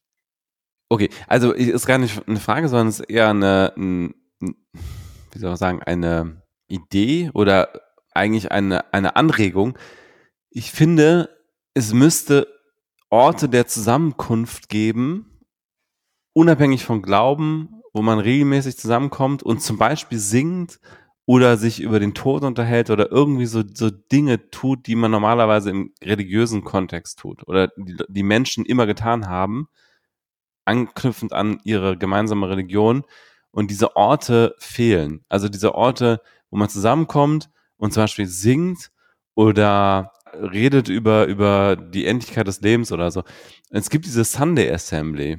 Und das ist so eine weltweite Bewegung, dass, dass Atheisten zusammenkommen und genau das tun. Also die singen zusammen. Ich weiß gar nicht, was die denn singen, weil es gibt ja, ich kenne jetzt keine Kirchen, nicht Kirchenlieder, also so Menschen, also Dinge, die man gut zusammen, aber wahrscheinlich irgendwelche Popsongs, also ich weiß es nicht genau. Aber ich Britney finde, Spears. genau, ich finde, ich finde egal was, aber ich finde, im, im Menschen ist angelegt, oder habe ich zumindest das Gefühl, dass im Menschen angelegt ist, man braucht so ein, das braucht es nicht, aber es ist wohltuend, regelmäßig mit anderen Menschen zusammenzukommen und irgendwie was gemeinsam zu machen, ähm, wie zum Beispiel zu, gemeinsam zu singen oder halt auch irgendwie sich anzuhören, was eigentlich der Sinn des Lebens oder so und da Ideen äh, drüber anzuhören. Und es gab in, in Berlin auch mal so eine Sunday Assembly und ich wollte dahin und dann kurz nachdem ich das entdeckt habe, gab es es auch schon nicht mehr. Leider. Und jetzt gerade ist eh alles unmöglich mit der Pandemie, aber ähm, ich finde, man sollte sozusagen Orte der gemeinsamen, ja, und auch der gemeinsamen inneren Einkehr und so Reflexion über das Leben und alles und auch gemeinsames Singen, so, da sollte man schaffen, unabhängig von Religion. Deswegen wolltest du jetzt, dass wir noch singen am Ende vom ja, Podcast, genau. um sozusagen hier genau. so ein kleines. Wir machen so eine, kleine, kleine Sunday Assembly oder eine Thursday Assembly. Schön. ja, gut, dann äh, lass uns das doch mal als Aufgabe mitnehmen, wie wir das vielleicht besser machen können, weil ich muss jetzt wirklich mal was essen. Wir nehmen jetzt schon über zwei Stunden auf. Ich, wer will sich den Scheiß denn alles anhören? Ich bin gespannt. Äh, schade, dass man bei unserem Podcast-Anbieter nicht sehen kann, wie lange die Leute zuhören. Man sieht nur, wie viele Leute zuhören. Ich glaube, man kann das sehen, wenn man mehr bezahlt. Oder? Ja, ist das nicht so? Nicht. Wir, nee, nee. wir zahlen, wir zahlen das hier kleinstes Paket. Hier wird nicht aufgestockt, auf keinen Fall. Wir schlingern jetzt hier einfach mal so raus. Ich, ich kann jetzt das auch nicht mehr vernünftig irgendwie beenden. Ich bin ja heute designierte Moderator. Deswegen, ich, ich sag jetzt einfach mal, es war richtig äh, witzig mit euch. Vielen lieben Dank. Mal gucken, ob sich das jemals noch mal jemand ganz anhört. Ich auf jeden Fall nachher beim Schneiden. Das wird toll. ja, komm, du musst jetzt nicht so jetzt streng schneiden diesmal. Einfach so ein ich, bisschen. Ich schneide überhaupt nicht streng. Das wird, das wird ganz, ganz ja. entspannt. Also ich lasse das einmal so durchlaufen ja. und sag, komm, winke ja. alles ab. Liebe Arno, ganz herzlichen Dank von uns beiden, vor allem ja. an dich, dass du nochmal ja. unsere Runde bereichert hast. War sehr cool. Sehr gerne wieder. Und gerade jetzt, wir machen jetzt gerade so ein bisschen äh, ja, äh, entspanntere, entspannter formatmäßig. Insofern, ja, äh, komm doch einfach nochmal mit dazu. Ja. Ich gehe jetzt was essen und äh, der Stefan trinkt jetzt noch sein drittes Bier zu Ende und ja. ich weiß nicht, was du jetzt noch machst. Anu, aber ich bin mir sicher, es wird sinnvoller sein als das, was wir beide machen. Ich esse auch. Ich habe nämlich auch richtig Hunger. Ich muss, ich habe nämlich nach meinem Meeting direkt hier angefangen mit euch zu plaudern. Oh. Und ich habe völlig vergessen, dass das hier immer so ein bisschen länger wird, als ihr normalerweise plant. Aber es hat wieder mal richtig viel Spaß gemacht, hat wirklich Spaß gemacht und ähm, neben meiner meiner Tätigkeit als Hardcore-Spaziergängerin ist das äh, wirklich eine coole Beschäftigung. Also hat Spaß gemacht, komme gerne wieder. Äh, ihr sagt Bescheid. Und dann. Ähm, Auf jeden Fall. Cool. Sehr schön. Wir freuen uns sehr. Äh, deswegen dann auch nochmal äh, vielen Dank an alle, die es bis jetzt durchgehalten haben. Wir liefern dann beim nächsten Mal vielleicht noch ein bisschen was kürzeres, mal schauen, äh, vielleicht auch was längeres. Aber für jetzt sagen wir Tschüss, vielen lieben Dank und bis bald. Tschüss. Tschüss.